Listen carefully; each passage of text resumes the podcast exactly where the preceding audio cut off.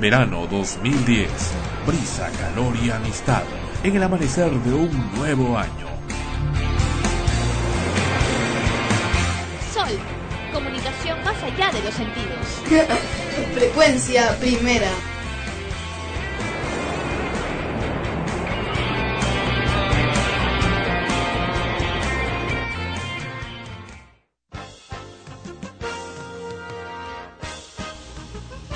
Extremos, episodio 91. Llega a ustedes por cortesía de cotear.pe. En el Perú, comprar o vender por internet es cotear. Este programa se retransmite en podcast en frecuenciaprimera.org slash extremos podcast.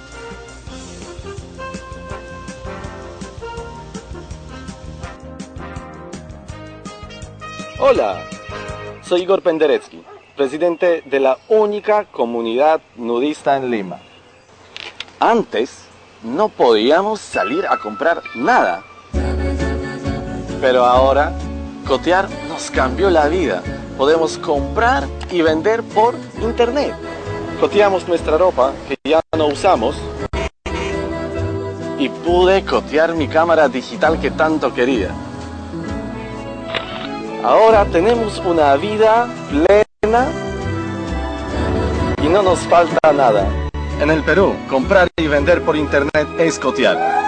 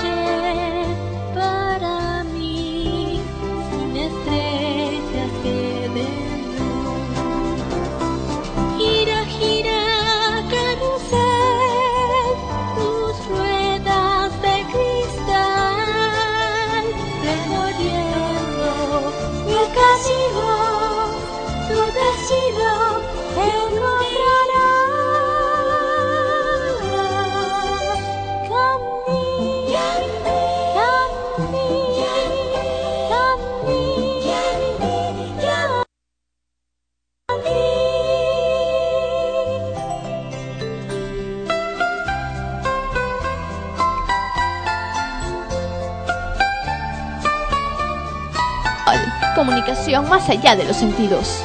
Frecuencia primera.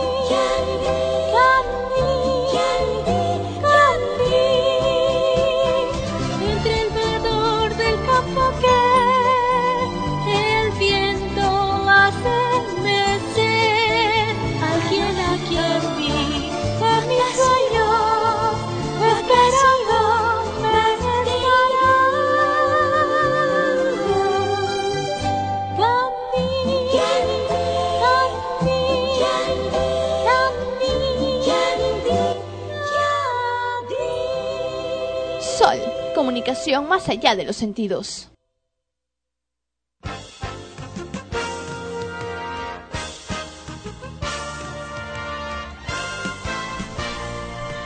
¿Qué tal? Empezamos el programa con Candy Candy, versión extendida, aparentemente piloto de la posible película Candy Candy que estaría grabándose en dibujos animados.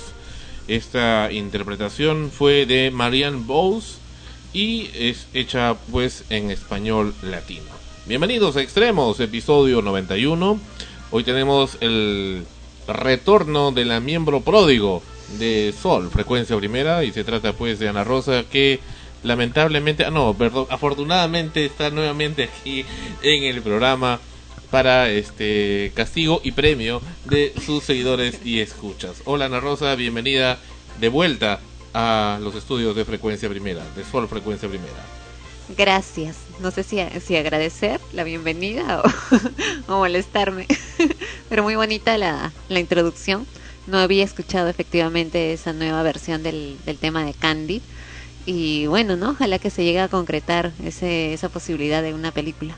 Bueno, hemos visto los diferentes pasajes que ya nos estarás comentando a lo largo del programa, que, que también has pasado allá en Buenos Aires, Argentina, esa maravillosa ciudad. Eh, por ejemplo, haber conocido a Andrés Turner, al cual Turnes. Turnes, al cual lo persiguieron y finalmente llegaron donde él, el famoso Terry Grantchester. Y este también con Cecilia Gispert, este no solo encuentro, sino también clases que ella te dio, ese taller que ha seguido con, con Cecilia en Buenos Aires, quien pues hace la voz de Candy Candy. Bueno, y entre otras anécdotas como haberte, eh, haberte conocido en persona con eh, la famosa Fabiana Íncola, tan famosa acá en Frecuencia Primera, una de las, las culpables de que Frecuencia Primera exista y hoy sea pues Sol Frecuencia Primera. Y ella y sus niños, Sí, Agustín y Maya. Y, Lindos. y tenía otra niña también, ¿no? Sí, su hija mayor no estaba, estaba Oh. de vacaciones, No así que solamente conocía a los dos menores. Bueno, qué bien, qué bien. Y bueno, y hay otras cosas más que ya en su momento nos vas a contar. Con nosotros, por supuesto, como todas las semanas, Esmeralda y ¿quién más está con nosotros? Melissa. Pues, indudablemente, Melissa. Buenas noches, Sandra. Buenas noches con todos los que nos escuchan. Es el episodio 91. Pues ¿Cuál es la novedad? La novedad de hoy, Esmeralda, cuéntanos. La novedad, Candy. Candy es la novedad. Oh, ¿O sí? Bien, Melissa está con nosotros. Hola Sandro, todo- hola a todos los oyentes. Hoy día Ah, no, ¿qué, qué? Oyente, pues. Por favor, el público se subleva, escuchas. ya bueno. Este, en fin, hoy día la novedad es nuestra queja. Hoy, hoy la novedad. Hoy la novedad es la queja con la ONP. Oh, ONP, nuestros amigos de la ONP, por supuesto, se han hecho, eh, se han hecho notar y, por supuesto, extremos los complace, los complace para demostrar la enorme falta de atención que existe en ese lugar y como no solamente eh, funcionarios que según lo que estoy viendo en la web de ONP, la Oficina Nacional Previsional, esos funcionarios de rango ganan cerca de 8 mil, ganan más de 8 mil nuevos soles mensuales y la atención que dan estos funcionarios supervisores o jefes de oficina no solamente es dejada, no solamente es mala, sino también de ataque, de ataque hacia el público, de humillación.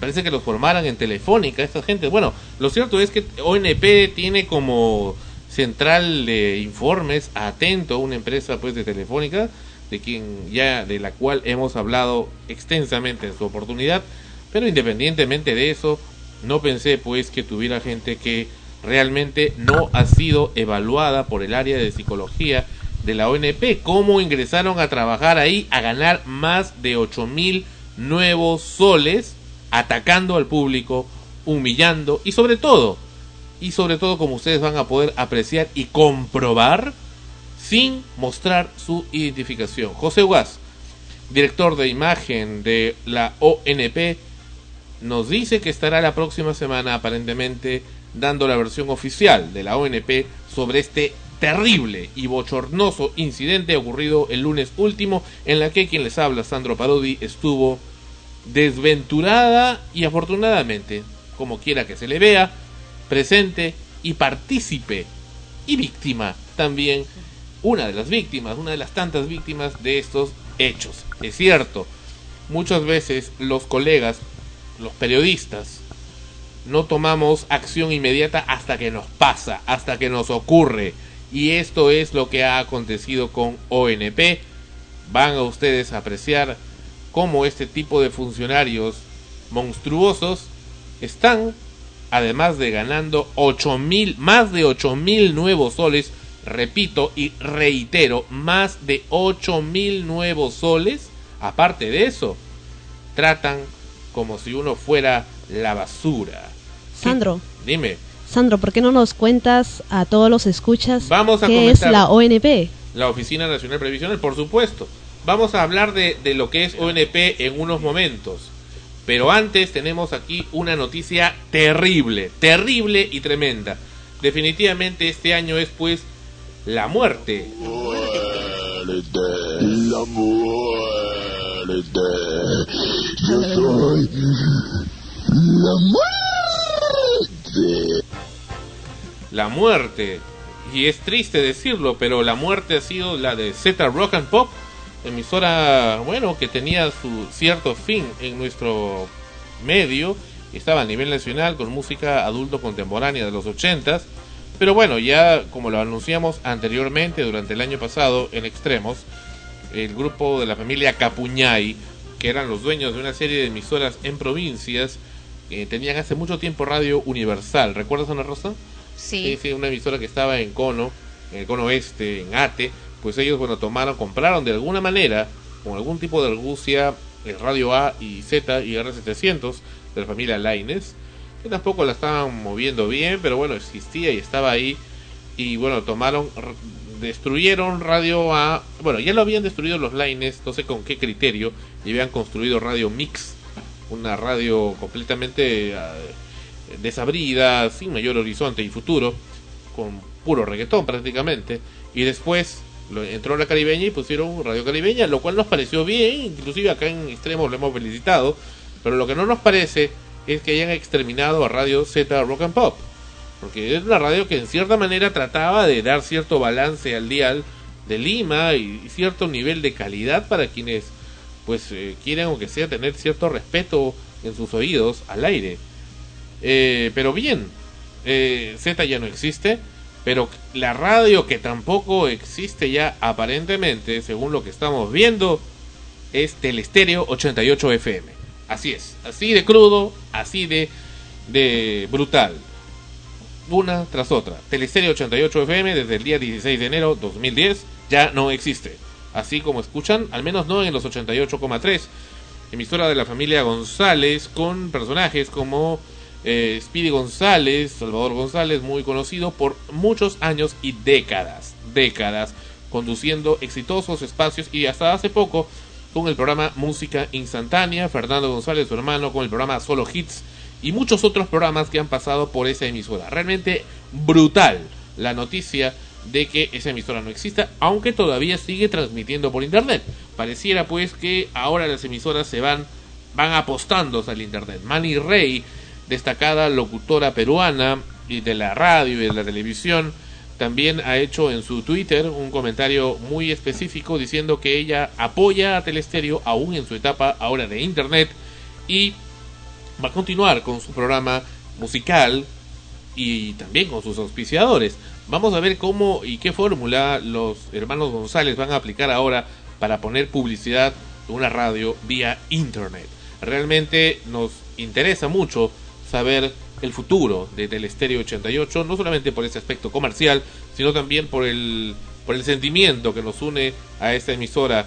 Eh, Speedy sabe que así como él, nosotros también somos muy, muy sentimentales por estas cosas y las cosas las hacemos, por supuesto, sin dejar de, tener una ganancia, las hacemos por, con cariño hacia el público, carambas, porque nos nace, nos gusta, a diferencia, por supuesto, de las corporaciones radiales. Ana Rosa comentando el hecho, sí, el impacto.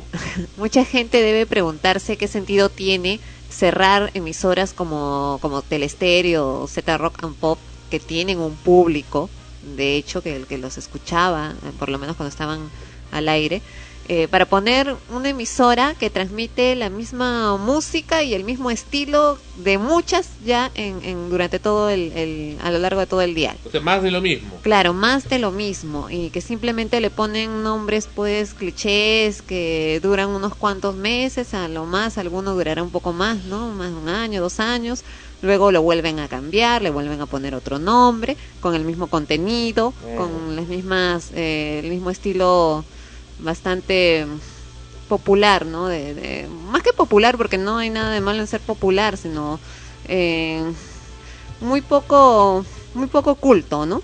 En, en lo que es la locución y, e incluso pues el desarrollo de los, entre comillas, programas que, que se producen en esas emisoras. Y bueno, la, la razón es muy simple, al menos según nuestro criterio. ¿no? De hecho que esto es una búsqueda de, de poder. Eh, detrás de, de la compra de estas emisoras deben haber muchos grupos de poder, sobre todo políticos, que están buscando precisamente apoderarse de la mayor cantidad de emisoras en el dial, así como si pudieran hacerlo también de los canales de televisión, para poder ejercer su poder y manipular al pueblo. Así de simple. Bueno, acá hay una noticia de último minuto que nos hace llegar eh, Javier Lichner desde los Estados Unidos. Así es, se confirma, el grupo Scorpions habría también desaparecido. Esa es una noticia reciente de hace instantes. Recordado grupo Scorpions con canciones como Winds of, Wind of Change, vientos de cambio. Pero bueno, volviendo al tema de eh, y este, este desastre, prácticamente esta calamidad que tiene actualmente el dial. Parece que se ha llenado de sida el dial realmente con, con, esta, con todo esto que está ocurriendo, porque no solamente es Telestereo, el hecho que Telestereo y Z desaparezcan del aire y sean reemplazados por emisoras reggaetoneras prácticamente, porque esa es un poco el- la idea. O cumbiamberas. O cumbiamberas, este, bueno, de, de momento Z ya es una emisora reggaetonera, actualmente se llama La Calle, y mal escrita encima, o sea, La Calle con K. Esa era una emisora ya de provincia que ya había sido introducida por este señor Capuñay y que bueno, ahora la trae a Lima para obviamente simplemente hacer más y más dinero. Ahora, eh, Capuñay no le está pagando mucho a su gente y gran, el gran ingreso que tiene pues lo proviene de los espectáculos y los shows que hacen en provincias. Claro, es una... mm, En realidad lo que hacen es meramente comercial, ¿no? Comercial y como te digo, eh, al menos en mi opinión, eh, por buscar más poder, ¿no? Todo el mundo sabe, por lo menos los que estamos involucrados en medios de comunicación, sabemos del, del gran poder que tienen los medios, precisamente, ya sea la televisión, ya sea la radio, e incluso ahora también, y mucho más, el Internet. Eh, lo que pasa es que el Internet es mucho más amplio y aún hay detalles o cosas que no se conocen a través de él y que más bien se están comenzando a experimentar. Eh, el lado positivo de, de esto, si hay que verle un lado positivo, es de que estas emisoras que ahora, al dejar de, de salir al aire, ingresan a- al Internet, eh, es también una puerta abierta a nuevas posibilidades, a descubrir eh, un nuevo campo y que el público también se interese por buscar aquello que ya no encuentra en el dial. Mira, eh, Javier Lichner ha hecho esta bonita nota sobre el tema de la radio de Telestereo y de lo que le está ocurriendo. Vamos a escucharla, lo que vamos a escuchar lo que dice. Dice Radio La Exitosa, frecuencia modulada. Vaya nombre, La Exitosa. Me, me suena un poquito guachafín, pero bueno. Los rumores son cada vez más fuertes. La antigua señal limeña de Telestereo estaría a punto de convertirse en La Exitosa moderna radio que desde los 88,3 MHz del dial estaría por eh, aunarse a sus demás colegas cumbiamberas. Si el nombre fuera el que sospechamos, entonces no sería difícil de llegar a su nuevo administrador, acaso dueño Higinio Capuñay Zarpán, el mismo gurú que hace menos de dos semanas hizo desaparecer y exterminar a Z Rock and Pop para darle otro cariz. Como quiera que el apellido no me suena muy familiar y aunque tal vez exista algunos en esta área, puedo asegurar que está relacionado con los Capuñay de La Exitosa de Chiclayo, cuyo nombre comercial es Difusora Nororiental con dirección en la calle Colón 686 Interior 304 en Chiclayo, Lambayeque, Perú. Allí los Capuñay Quispe son los que mandan, aunque el dueño es el señor Higinio el Capuñay al que se han referido a través de nuestras últimas notas cuando tratamos sobre la difusión de Radio Z Rock and Pop y de Telestereo en este mismo blog. Continúa Javier Lichner diciendo, haciendo un poco de historia, en el 2001 Higinio Capuñay Zarpán ingresó a la ciudad de Ica con su radio, Ica en el Perú, la caribeña. El empresario había escogido situarse en los 107,1 de la FM, en la misma frecuencia que tenía Radio Inca, qué curioso.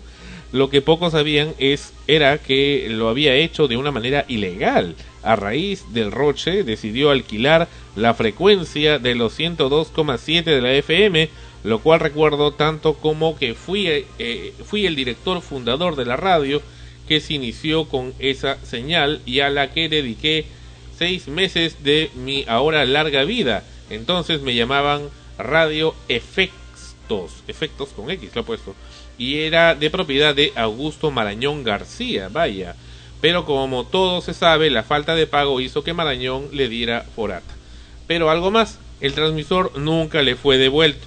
Por esos días apareció Radio La Exitosa en los 95,5 de la FM de Ica, según un reporte periodístico del diario Correo de Ica. Allí también tuvo problemas con las emisoras locales, Sistemas y Mega Star. Su señal entorpecía a las dos mencionadas radioemisoras, pero eso no fue todo. La exitosa también fue ilegal y luego de la intervención del Ministerio de Transportes y Comunicaciones se fue con su música a los 88,9 del dial cuando esa radio salió del aire. El espacio fue ocupado por La Caribeña. Ya era el año 2006. Dos años después, en, los día, el Día de los Enamorados, los Capuñay tuvieron un intrilingüis en la quinta fiscalía provincial de penal de Ica. Fueron denunciados por piratas o como se diga en el lenguaje legal. Digo si es que el lenguaje legal es lo que se merecen. Pero mientras la cosa se comprobaba, ya habían dejado los 88,9 y tomado los 104,7 de la FM. No es difícil suponer que con tanto quiebre tampoco tuvieron licencia para operar. Dicen que eso fue admitido por su administrador. El 24 de mayo del mismo año 2007, miembros del Ministerio de Transportes y Comunicaciones realizaron el decomiso de algunos equipos en algunas emisoras que andaban transmitiendo ilegalmente. No obstante, nunca se hizo lo propio con Radio La Caribeña. Cuando los representantes del ministerio fueron a Radio Líder, ubicada en el distrito de Pueblo Nuevo, en Ica, los dueños cuestionaron la razón por la que no se intervenía a la caribeña. Insólitamente dijeron que no había denuncia en contra de ellos, pero hubo más. Radio La Caribeña había empezado a transmitir en forma ilegal desde la vecina ciudad de Pisco, Ica. Según el reporte de correo, fuentes del Ministerio de Transportes y Comunicaciones aseguraron que Higinio Capuñá y Zarpán transitaba cómodamente en la ilegalidad, porque tendría como padrino al congresista Javier Velázquez Sesquén. Hoy justamente cuando las papas queman en el dial Velázquez es el flamante presidente del Consejo de Ministros. Pero allí no termina la historia. Hace poco más de un año, el 24 de septiembre del año 2008, el propietario de radio La Exitosa de Chiclayo, Capuñay Serpán, hijo de Monsefú, a propósito, Velázquez Esquén es de también de Etén, a un paso. Decía Capuñay Zarpán, enfurecido, mandó cancelar el noticiero de su radio y lo hizo porque a sus conductores Víctor Manuel Vidaurre Ñopo y Jorge Pizarro García se les ocurrió opinar sobre la ineficacia del alcalde distrital, Anselmo Lozano Centurión, por un problema de inseguridad ciudadana. Aparentemente Lozano era uno de los principales anunciadores de la radio. Finalmente, los periodistas llegaron a un acuerdo, pero se les prohibió volver a mencionar al alcalde. Qué bonita familia, dice. Viva la libertad de expresión. Pero así, don Higinio ya cuenta con 100 emisoras en todo el Perú. Vaya, este hombre. 100, Increíble. 100 emisoras tiene el gordo este. Y de repente hasta 150. Pa' su madre. ¿Y qué hace con ellas? Propagar la misma idea en todos. Pregunto, pregunto una cosa muy sencilla, muy rudimentaria. ¿Qué aporte cultural le ha dado el Perú a este señor? Con 150 radios. Mejor me quedo aquí hasta estar seguro de que quién es el dueño de la extraordinaria señal que dejó Telestéreo en la capital peruana. Verdaderamente, como dicen, Nadie sabe para quién trabaja. Continúa Javier Lichner, dice, hace unas cuatro horas, él siempre, bueno, acá comenta sobre el tema del cierre de Telestereo y Telestereo, por supuesto, ha emitido un comunicado. ¿Qué es lo que dice Telestereo? Vamos a leer, y eso se leyó hace unos días también, aquí en frecuencia. Comunicado importante, y por supuesto no dice quién suscribe, pero asumimos que son los hermanos González, es decir, Salvador y Fernando González. Los recientes cambios en Telestereo 88 FM nos han hecho llegar muchos reclamos. ¿Dónde están ustedes? Ustedes refiriéndose al staff que dejó de salir al aire el pasado viernes 15 de enero. ¿Qué ha sucedido? ¿Regresarán alguna vez? No hay más Telestereo 88 FM. Se habla ahora de una nueva emisora o de un nuevo formato musical. Nadie de nuestro staff lo esperaba. Uno a uno fueron siendo llamados para darles la noticia. La decisión de llevar a los 88,3 por un camino diferente fue motivada en la época de por la época de cambios por la que estamos atravesando, cambios dramáticos en las comunicaciones a nivel mundial. Teleserie 88 ha sido por muchos años parte del panorama musical de Lima y del Perú, una carrera bastante larga en el mundo de los formatos radiales. Regresará, ¿por qué no? La radio es un paisaje en permanente cambio, con empresas, compañías y entidades pujando por bombear formatos musicales que algunos consideraban extinguidos, caso de estaciones como Panamericana, La Inolvidable Felicidad y recientemente Z Rock and Pop, ahora convertida en La Calle. La Calle con K la escriben los Capuñay. Eh, ¿A cuánto, en cuanto a qué es lo que sigue? Nosotros nos tomaremos un tiempo para figurarnos aquello. A, lo que, a los que se les ha afectado este cambio les decimos que no han escuchado lo último de nosotros. Seguimos residiendo, palpitando y transmitiendo desde Lima para todo el mundo porque este ha sido nuestro hogar desde el año 1982. Gracias por haber elegido ser parte más importante, ser la parte más importante de nuestra historia y estaremos siempre aquí en Telestereo 88, perdón, en telestereo.com. Es decir, ya cambian su nombre. No sé si llamarle un fenómeno o la mala costumbre de poner eh, a los nombres, cambiarles la C por la K, la... O- eh, correcto. Es, eh, es- y esto viene con el fenómeno del cambio de gusto musical. Ah, de hace dos, tres años, incluso este Panamericana que emitía pura salsa, empezó a agregar a su repertorio músicas cumbias, y así Felicidad empezó a cambiar algunas cosas, ¿no? Y eso con eh, el cambio que se viene dando en la sociedad. Eh, si lo que se pretende es darle a todos o homogenizar la cultura musical, pues a dónde queremos llegar si lo que nosotros buscamos es variedad.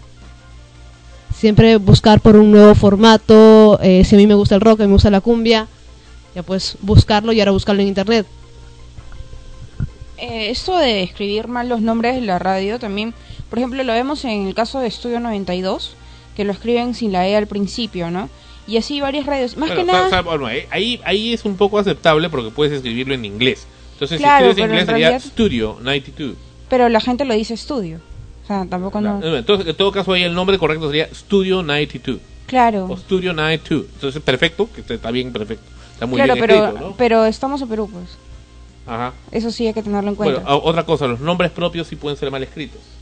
Bueno, sí, pero y de todas maneras, en algunos casos, en la página, por ejemplo, a veces también falta un poco la ortografía. Correcto. Y este también hay que ver que eso lo hacen por el público al que se dirigen, ¿no? Y lo hacen por tener más, más gente que los escucha y todo, ¿no?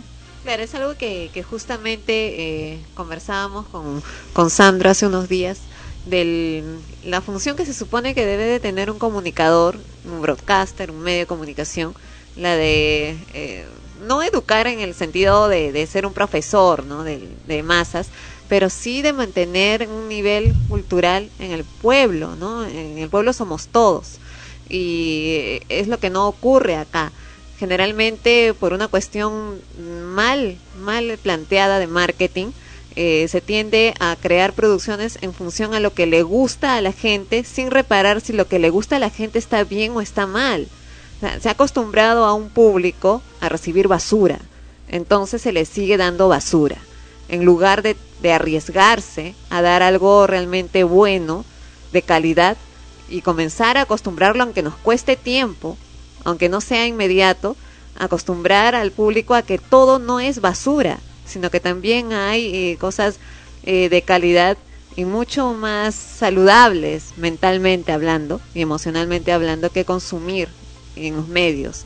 Y es lo que no se da. Entonces colocan, como Sandro dice, bueno, en el caso de un nombre propio puede ser válido, pero la intención evidentemente no es esa, es la de seguir dando basura a la gente, de seguir entorpeciendo, embruteciendo al público para hacerlo más manipulable y poder pues eh, transmitir ideas determinadas que puedan hacer que el pueblo siga caminando como ovejas, ¿no? Claro, pero también hay que tener en cuenta que esto podría ser alguna manipulación de los este, auspiciadores, ¿no? No, los auspiciadores simplemente eh, van a donde consideran hay mayor público para vender. O sea, e- es una cadena, no una consecuencia tras otra. El problema es, como te digo, que, que en el caso de los comunicadores no arriesgan, porque parte del riesgo precisamente es que, te, que como en cualquier negocio, vas a pasar un momento en el cual no vas a tener las suficientes ganancias. Pero si eso prospera, si es que logras tu objetivo, luego vas a tener una ganancia increíble, si lo logras. Pero como nadie se atreve a hacerlo, no les interesa tampoco hacerlo. No les interesa, sino se van por lo fácil simplemente.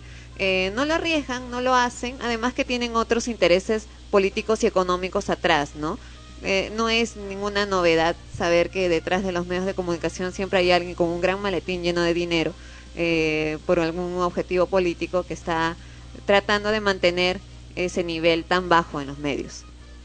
Acá vamos a ver algunos no- unos comentarios que están haciendo. Dice, así como va hoy la tendencia, claro que eh, un radio como una programación que solo a mí me gustará quebraría rápidamente. Sin embargo, creo que pueden aplicarse fórmulas para que el formato sea novedoso o en todo caso trabajando con mucha creatividad. Eh, continúa Javier Lichner, dice, yo creo que todo lo escrito es cierto y si tuviera que jurar por ello diría que al menos de acuerdo a mi conocimiento lo que faltaría es averiguar la historia por la que pasaron las otras radios. Eh, y aquí continúa, dice, eh, dicen que este señor Capuñay ha hecho su imperio con sus espectáculos de cumbia. No sabía que Alan García andaba promoviendo su revolución cultural repartiendo libros con su caricatura. Ah, Alan García se ha hecho caricaturas de sí mismo, vaya. Yo creo que debería empezar una dieta para dar el ejemplo. Bueno, en fin, están dando acá varias versiones. Eh, hablábamos que una señora muy, al menos personal, muy desagradable, eh, con el respeto a las... eh, bueno, no voy a decir el término, eh, pero que, que esta señora Karen no sé qué, que tenía, que, se cree bailarina o no sé qué cosa, esta señora, pues eh, que pretendía sacar un programa en Radio Nacional y que de ahí hablaba que amenazaba con hacerlo en telestéreo, pero me, da la impresión que en realidad en su torpeza, en su ignorancia, no quería decir telestéreo, sino más bien en esta nueva emisora aparente y presuntamente de los señores Capuñay o en todo caso de corporación de RPP como también estoy leyendo por aquí. En realidad son especulaciones y especulaciones es lo que también nos dice Speedy González, Salvador González y su hermano Fernando con quienes hemos conversado hace instantes, nos comentan en la vía telefónica que en realidad eh, ellos siguen siendo los dueños de Telestéreo. Me lo ha dicho dos a tres veces tanto Fernando como Speedy.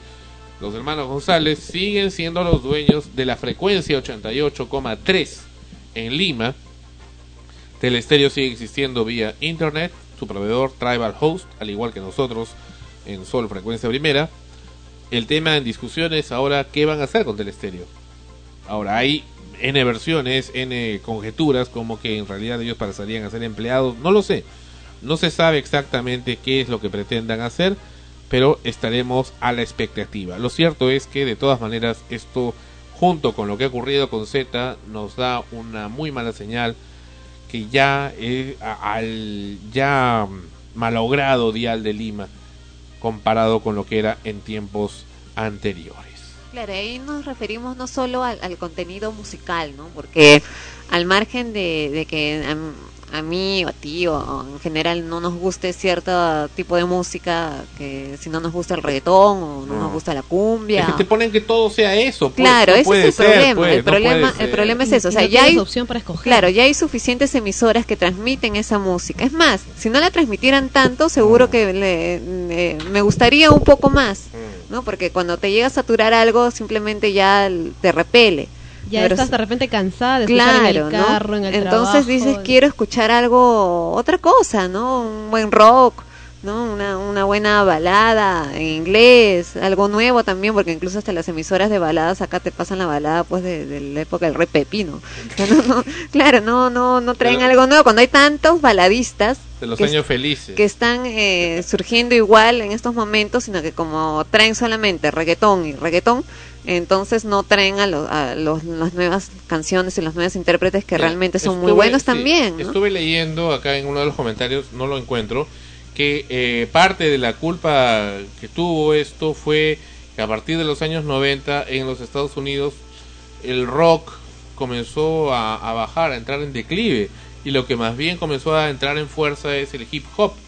El hip hop y los ritmos este afro y los tendientes a, a ritmos latinos, razón por lo cual, razón por la cual en el Perú más bien ese espacio comenzó gradualmente a ser cogido por la cumbia, Ajá. por la salsa y por estos ritmos más locales, ya que no había tanta producción de rock como si lo hubo en tiempos anteriores. Sin embargo, ahora se está es- haciendo producción de rock. Hay muy buenos grupos, si hablamos de Perú, muy buenos grupos peruanos que están eh, produciendo rock y están saliendo al exterior y están ganando premios también. Ajá. pero lamentablemente no tienen mucha cabida en, en- bueno, tomando en cuenta la- las emisoras que tenemos Sí. eh, en, en esas emisoras no porque cada vez son menos las que les podrían dar cabida por el estilo musical ya que no vas a ponerlos en una emisora en la que solo transmiten cumbia o reggaetón y pones rock entonces como que no no está es una mancha no Eh, Y dentro vamos del a grupo Una mezcolanza. Y vamos a recordar algo de Telestereo 88.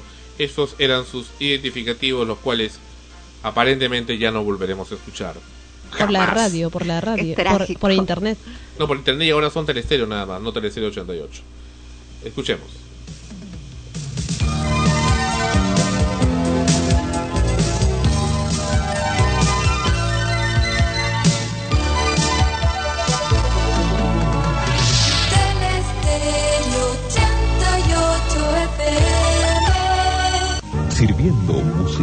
A todo Lima con 44.000 vatios de potencia musical y con la exclusiva programación adulto contemporánea en los 88.3 MHz de su dial.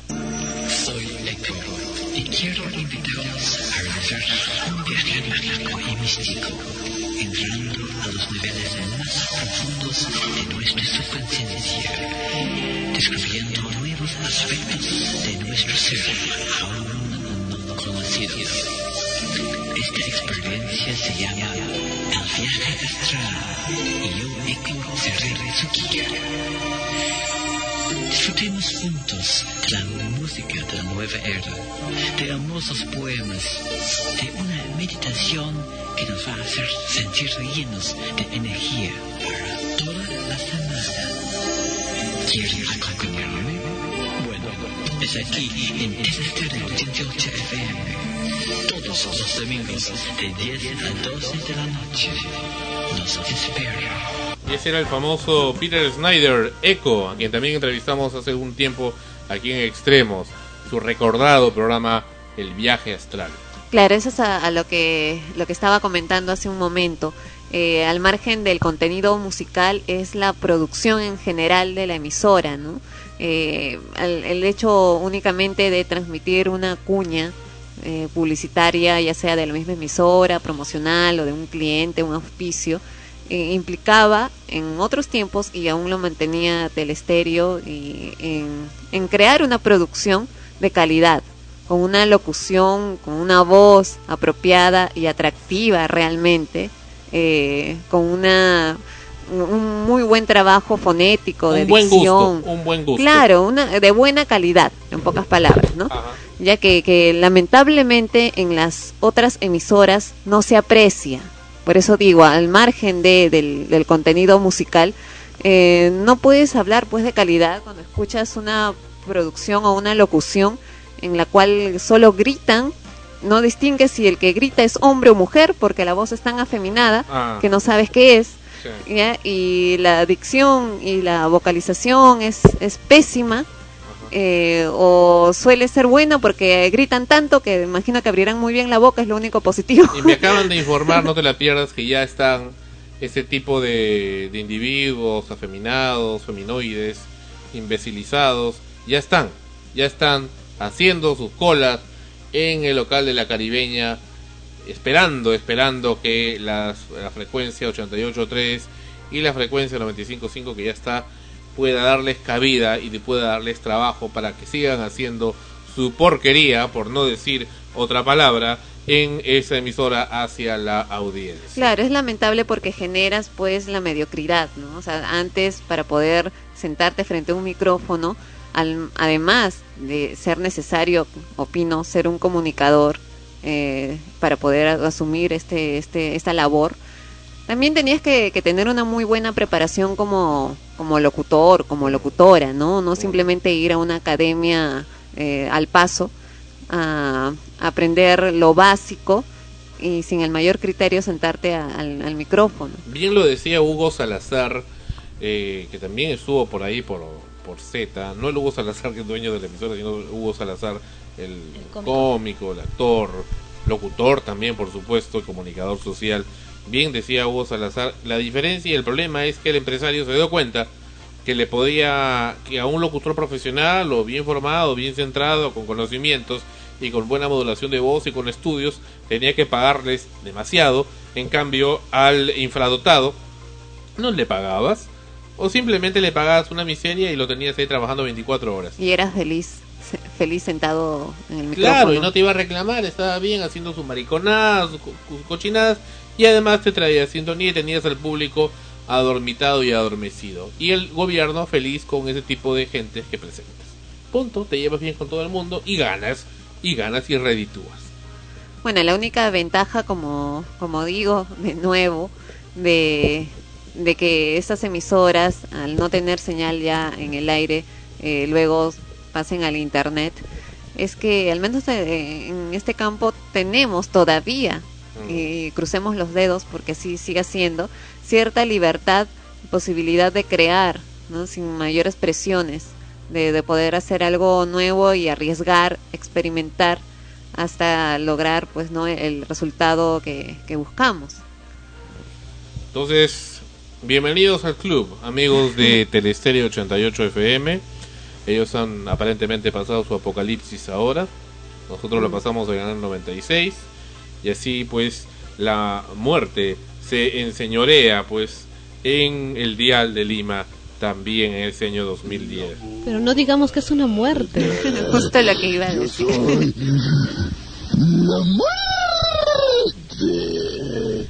Bueno, La sí, si tomamos el, el- lo que significa realmente la muerte, bueno, termina algo, ¿no? Pero ¿por qué no pensar en que comienza algo mejor? Un nuevo inicio. O peor, Ah, depende también, ¿no? De, de qué es lo que hagas. En, en general, las consecuencias de, de tus actos solamente las manejas tú mismo. pero el problema es que las consecuencias de esto de la radio no las manejamos directamente nosotros. Claro, pero por eso digo, ¿no? A ver qué es lo que podemos hacer acá en el Internet, donde todavía tenemos la posibilidad de, de ser más libres y de, de, de poder crear, innovar, eh, sin la presión del tiempo o sin la presión de que alguien venga y te diga, ¿sabes qué? Hasta acá nomás no funciona, no nos interesa, no vende, eh, trae auspiciadores. eh, te ponen una carpeta con una cantidad increíble de dinero que como ellos no la pueden conseguir piensan que capaz tú sí Pero qué doloroso es vender tu radio. eso sí ¿no? Y tú lo conoces, Speedy, yo también. Bueno, ellos dicen que no la han vendido, No, que siguen siendo los no, dueños. pero no está al aire ahorita, es doloroso. Es doloroso. Es doloroso. Es, es renunciar a lo que eres, para lo que existes.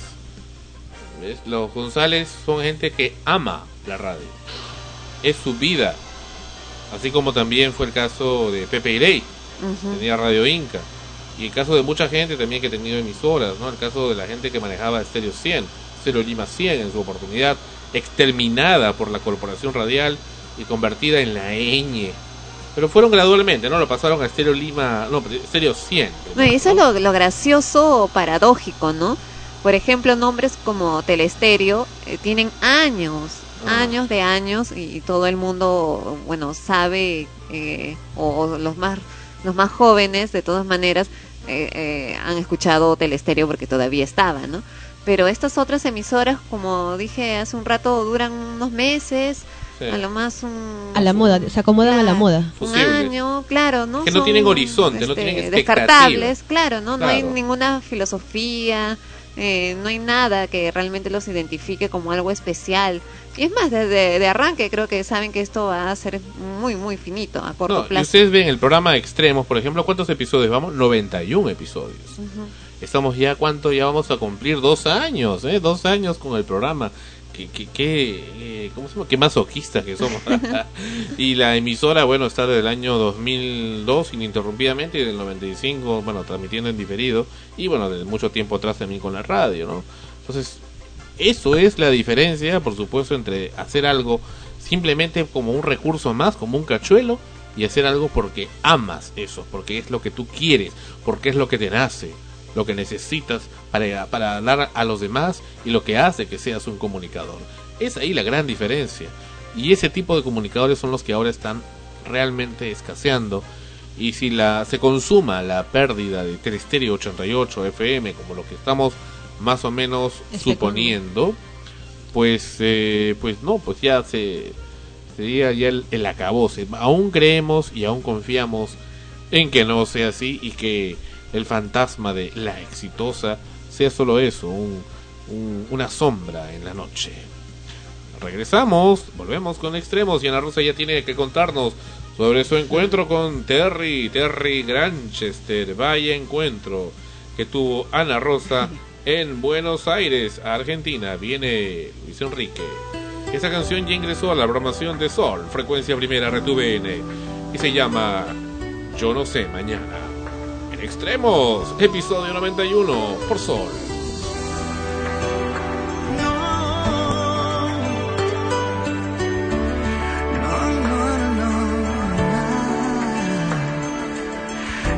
Sé si tú, no sé si yo seguiremos siendo como hoy. No sé si después de amanecer vamos a sentir la misma sed. ¿Para qué pensar y suponer? No preguntes cosas que no sé. Yo no sé. No sé dónde vamos a parar, eso ya la piel nos lo dirá. ¿Para qué jurar y prometer algo que no está en nuestro poder? Yo no sé lo que es eterno, no me pidas algo que es del tiempo. Yo no sé mañana, yo no sé mañana si estaremos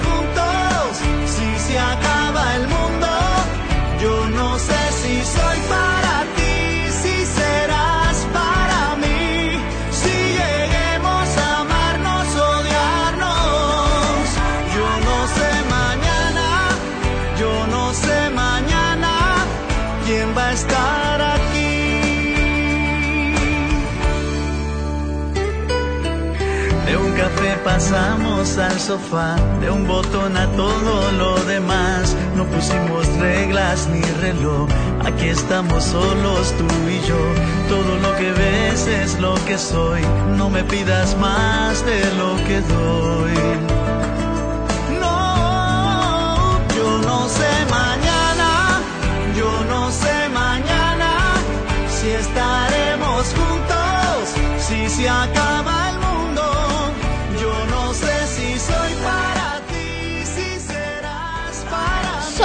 comunicación más allá de los sentidos. Frecuencia primera. Yo no sé mañana, yo no sé mañana quién va a estar aquí. Esta vida es igual que un libro, cada página es un día vivido. No tratemos de correr antes de andar. Esta noche estamos vivos, solo momento es realidad.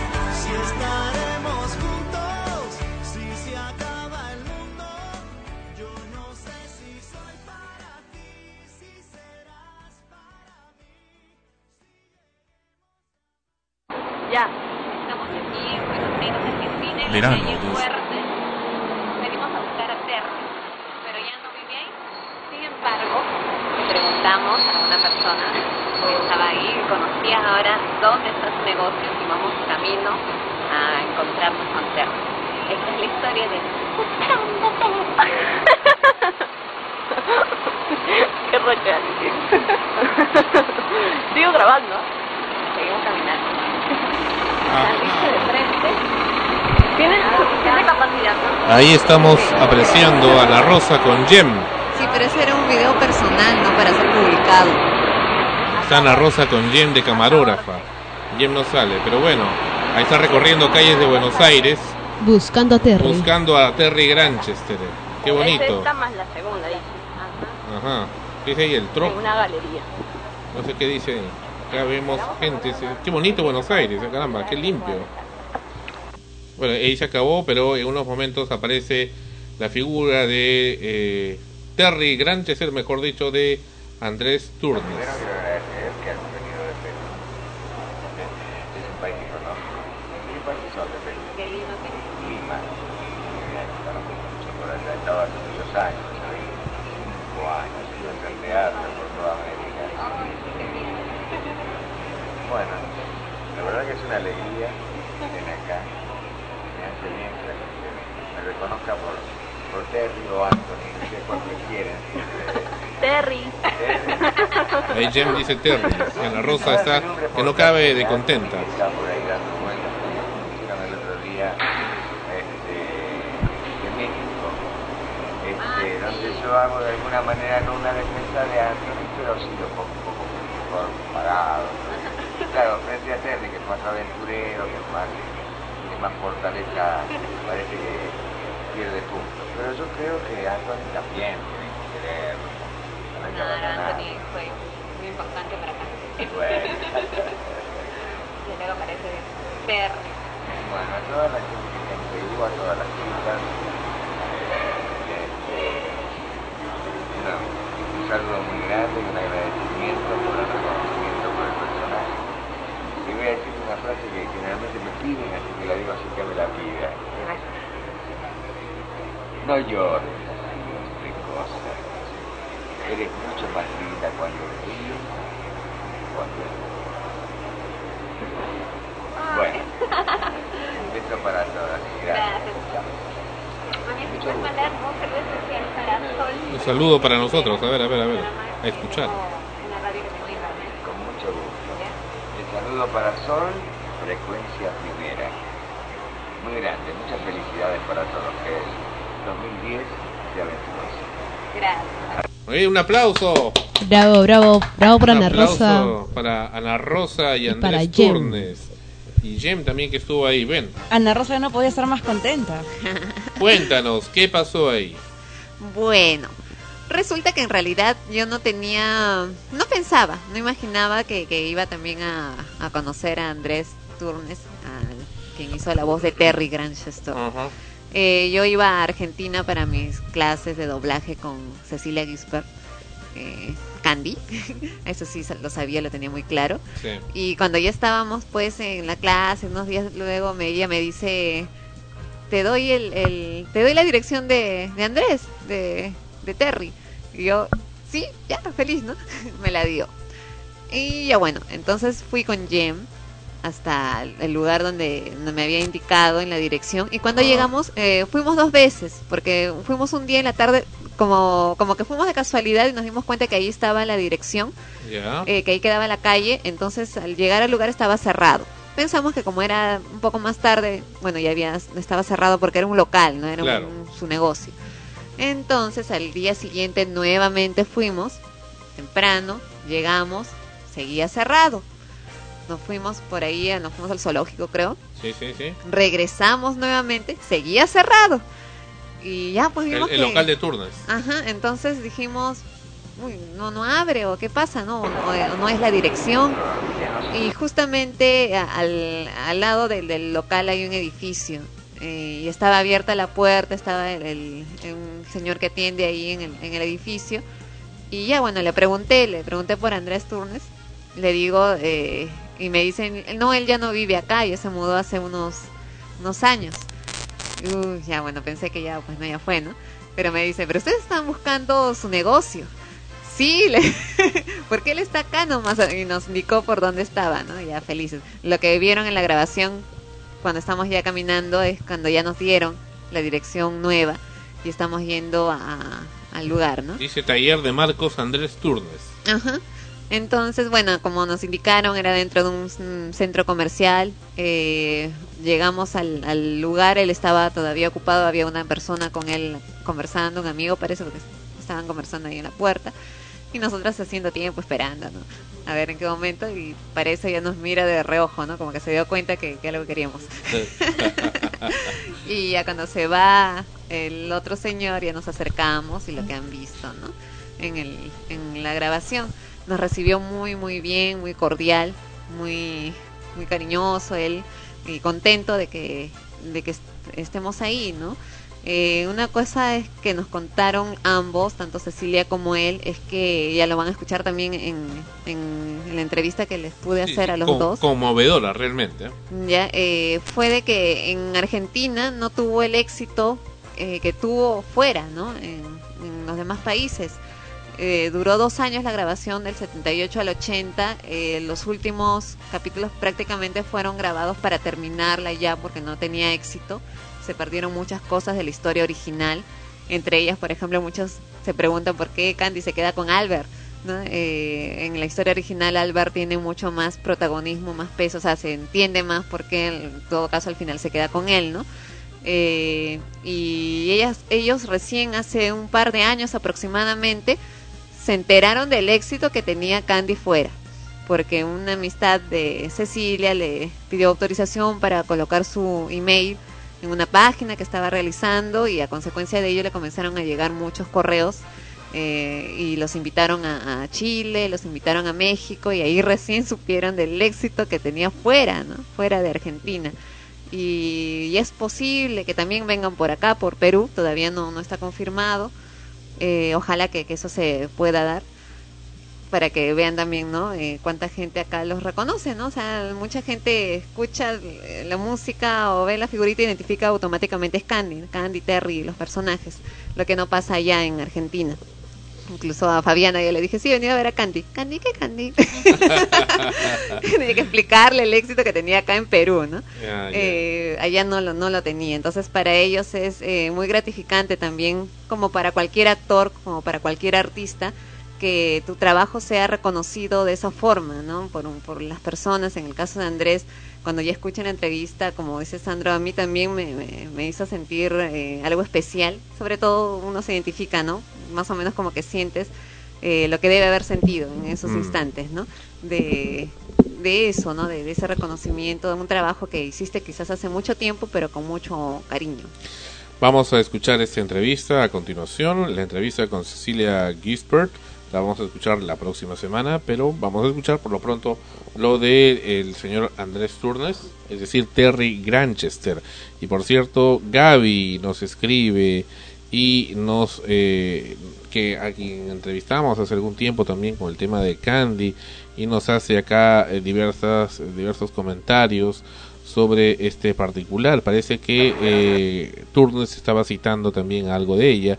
Dice, wow, qué emoción, la entrevista de la que habla Andrés sobre Anthony es la que yo realicé en noviembre, así que pueden escucharla, está hermosa. Por otro lado, mi querido Andrés, siempre serás un sol.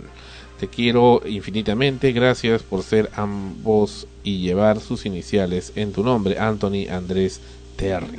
Turnes, ahora eres inmortal gracias a tu participación. A las chicas, muchas gracias por todo y por abrir sus corazones. Besitos en tu alma, Gaby. ¿Quién firma esto?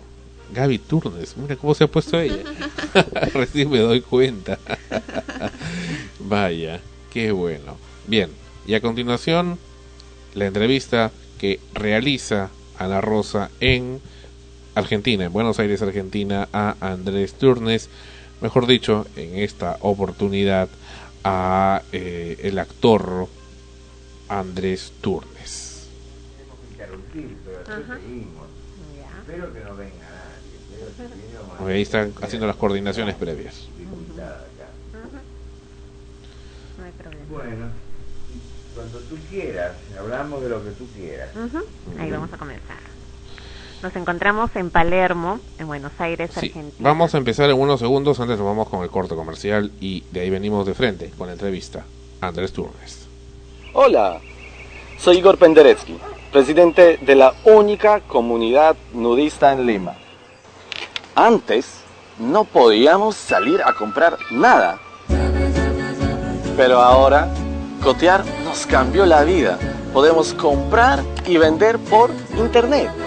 Coteamos nuestra ropa que ya no usamos.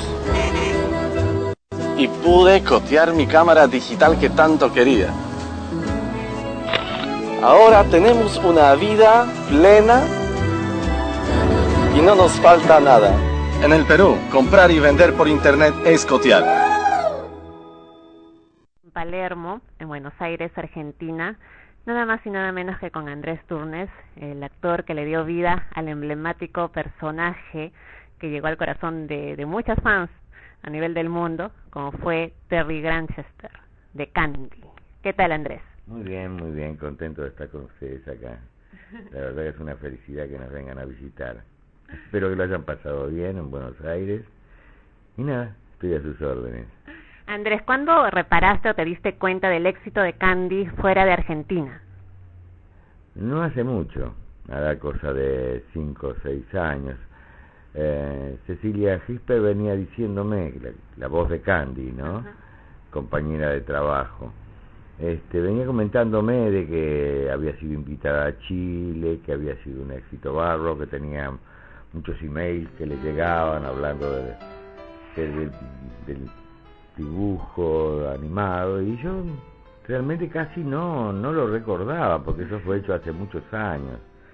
Y fue una sorpresa tanto me insistió que una vez le dije bueno vamos a Chile a ver qué pasa y fue un acontecimiento extraordinario a mí me sorprendió muchísimo y a partir de ahí empecé a recibir noticias de de todos lados, de México, de Canadá, de Estados Unidos, de toda Centroamérica, de todos los, de muchos países y tengo realmente mucha gente encantadora que a veces me llama.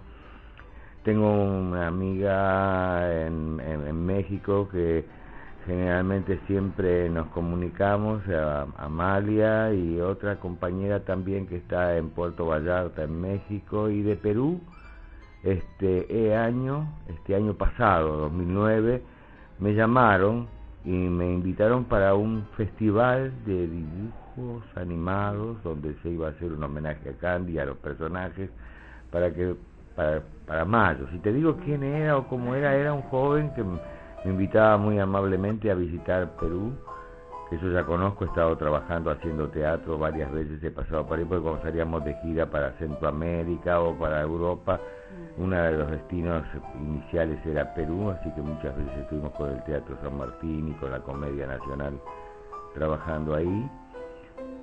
Y bueno, le dije que como yo estoy haciendo una obra de teatro acá que seguramente se repone ahora en marzo, le dije que bueno, lo conversábamos a partir de febrero, a ver de qué manera podía organizarme para saber si podía tener un fin de semana para viajar y estar con las amigas de Perú. Bueno, eso es todo. Ah, debes saber que en Perú también es un éxito, eh, aún ahora se siguen transmitiendo los episodios de Candy en un canal de, de Perú, ¿no? En Panamericana. Y bueno, muchísima gente recuerda, eh, sobre todo las chicas, en el caso de las chicas, ¿no? Recuerdan mucho el personaje de Anthony y de Terry. Y sobre todo el de Terry, ¿no? Que fue el, el quien concluyó, ¿no? La, la, la historia ¿no? de Candy. ¿Qué es lo que sientes tú? ¿Crees que hay alguna relación entre Andrés y Terry o viceversa? Yo, eh, imaginando así la época, porque después tuve que tratar de rememorar, de volver para atrás, eh, este, de rebobinar un poco mi propia historia para encontrarme en el momento en que estábamos haciendo el doblaje.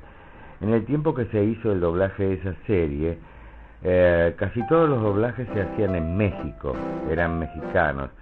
Este, y manejaban un, neutro bastante mm, parcial en el sentido de que se notaba el, el lenguaje era distinto al nuestro y era un, un- un neutro bastante duro en el sentido de como nosotros lo, lo veíamos Y acá se formó un equipo de doblaje con Julio Fedel, que era el director de Candy, fue el director del doblaje de Candy. Y trabajamos durante varios meses para aprender a doblar en un neutro más o menos que tuviese que ver un poco con nosotros y no fuera tan rígido, ¿no? En cuanto al lenguaje y a, la expresión. Y recuerdo que, que, bueno, doblamos muchas series, entre series inglesas, series de todo tipo, y varios dibujos animados. Y de Candy recuerdo de que a mí me gustaba mucho hacerlo porque primero Candy era realmente muy, eh, muy agradable para doblar y el- los personajes eran realmente muy, muy, muy, muy, muy, muy agradables porque sus textos tenían que ver con el corazón y con el alma de cada uno de nosotros que podía tener abierta. Y en ese momento era un buen momento de mi vida, este, un momento que estaba muy feliz y además el grupo era feliz trabajando. El doblaje no era una cosa que nos redituaba excesivamente dinero ni que lo hacíamos exclusivamente por el dinero, lo hacíamos porque nos gustaba. Eh, como a mí la radio siempre me encantó. Este, yo soy un hombre de teatro esencialmente, pero en el doblaje encontraba que tenía una, una particularidad que no lo podía hacer alguien que no tuviera la habilidad suficiente para doblar en tiempo y forma.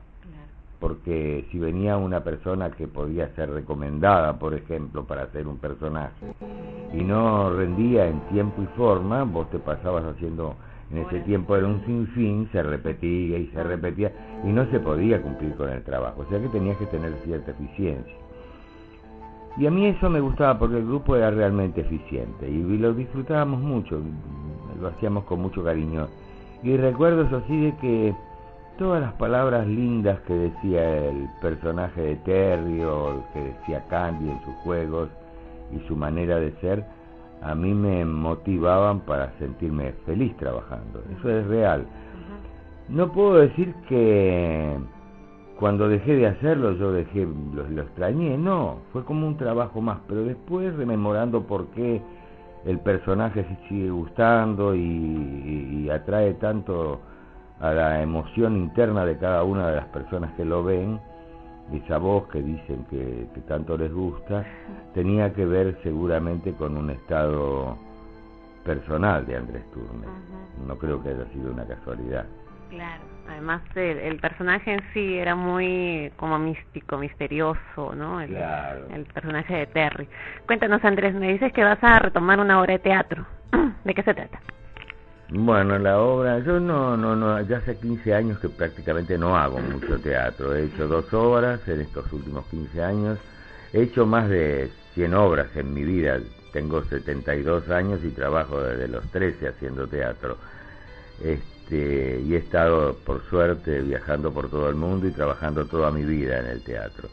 Pero desde hace 15 años que no, 12 años, no, no, no, no, no, no he vuelto al teatro, salvo en dos ocasiones. Una con un amigo que dice La vida va, que escribió él, Pachi Armas, y otra obra que me propuso mi hijo, que también se dedica a hacer teatro, que es el profesor y que da clases acá, una obra que trata de a ver cómo se puede decir, es muy extensa para contar una obra, pero sintéticamente él había hecho un trabajo con sus alumnos de una prueba de fin de curso y todo transcurría en un búnker y era un poco, aparecía ser el fin del mundo. Y dentro de ese búnker estaban cinco personajes que con sus características diferentes eh, expresaban un poco a la humanidad toda. Uno de esos personajes es el mío, que tenía que ver con el, eh, la responsabilidad de, del clima, del problema climático que tanto tiene que ver con lo que se está hablando en este momento en el mundo, de lo que sucede con las con aquellos que no, que no que, que subestiman a la naturaleza misma.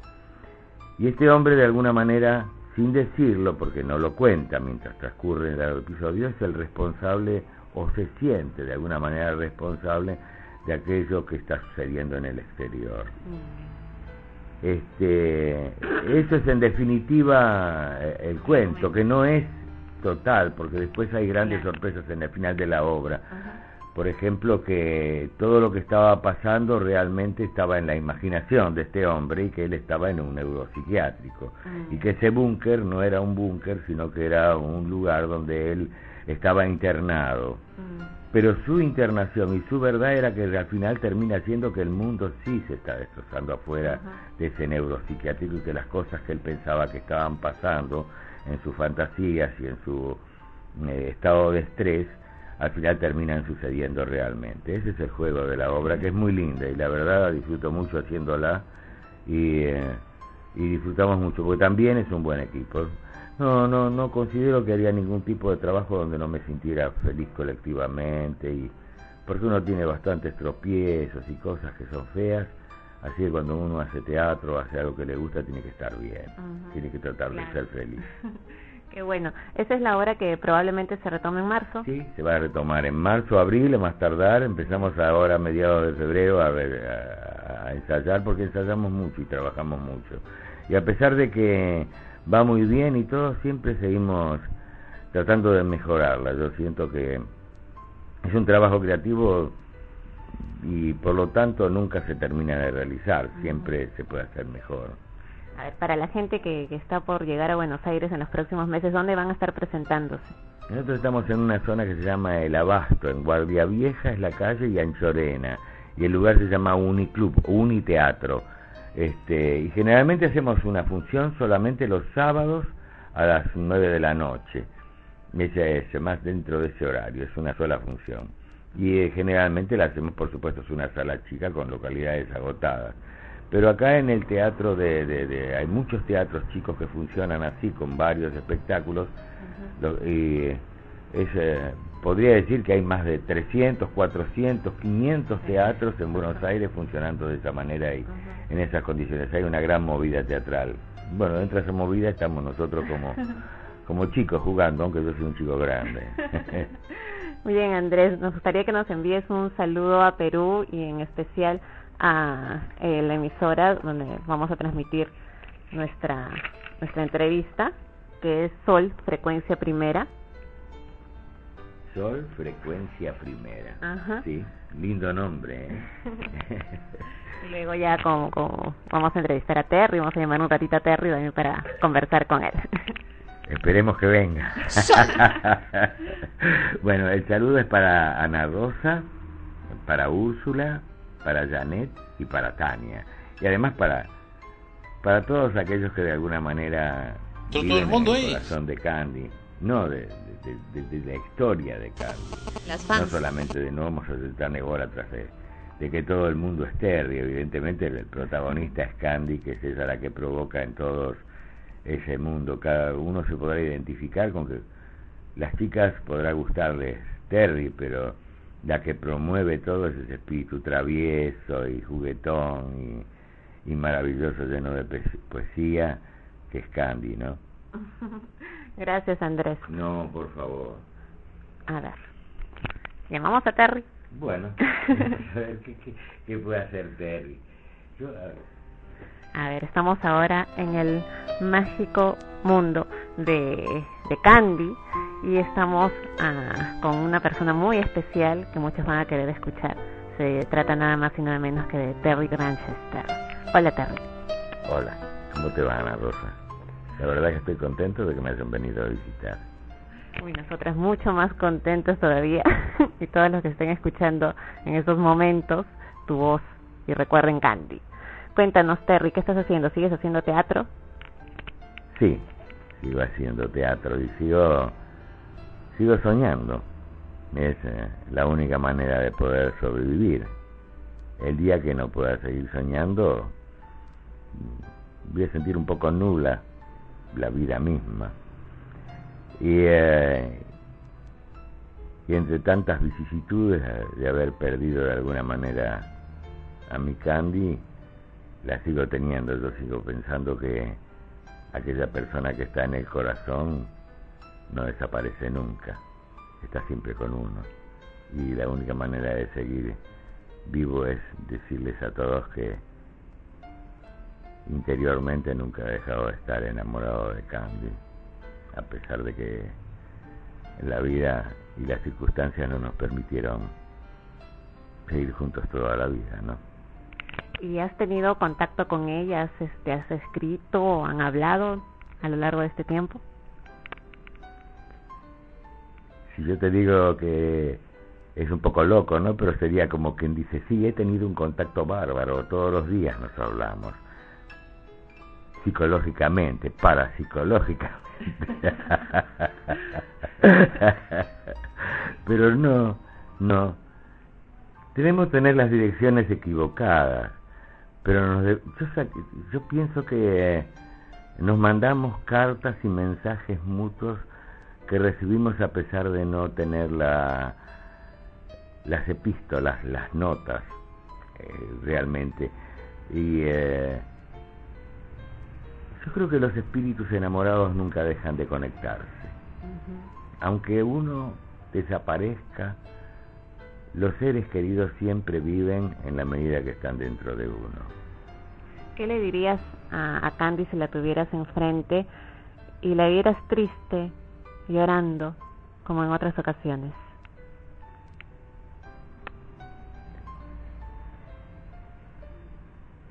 No llores así, pecosa. Eres mucho más linda cuando ríes que cuando lloras. Y es verdad, es mucho más linda cuando ríe que cuando llora. Aunque una cosa, ¿eh? Siempre pienso que me hubiera gustado con un pequeño gesto poner en mis labios una lágrima suya. Qué romántico que eres, Terry. Ahora sí, te están escuchando muchas, muchas chicas y quieren saber sobre Terry, qué es lo que él desea hacer, si es que le gustaría viajar también a conocerlas, si estás en giras. No, no, gustarme, gustarme me gustaría tantas cosas, pero, a ver, ¿cómo puedo explicar esto? Este es un momento muy feliz, que me estés haciendo esta, esta nota, este reportaje, me hace feliz. Este juego de, de sensaciones me hace mucho bien. Y yo tengo mi trabajo. Esta es una mezcla de Terry y Andrés Turnes, ¿no? Ya. Tengo mi trabajo que me, me parece que está bastante bien, porque yo con mi pequeño atelier, un pequeño taller de marcos, con mis seres queridos, con mis dificultades, con mis sueños, con mis contactos con ustedes, con esto que me regaló la vida que de alguna manera me permite jugar a soñar como la vuelta de Terry al corazón de tantas chicas y de Anthony, no nos olvidemos de él también. Este, no sé cuánto, yo soy feliz con esto, pienso que no es conformismo, es realismo. Uno no tengo muchos grandes objetivos.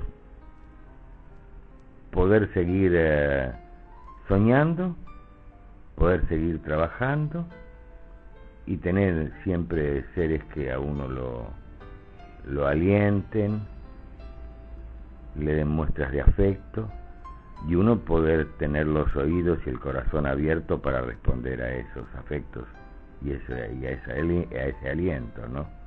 Creo que parece poco, pero es mucho. Hay mucha gente que ni se da cuenta de eso.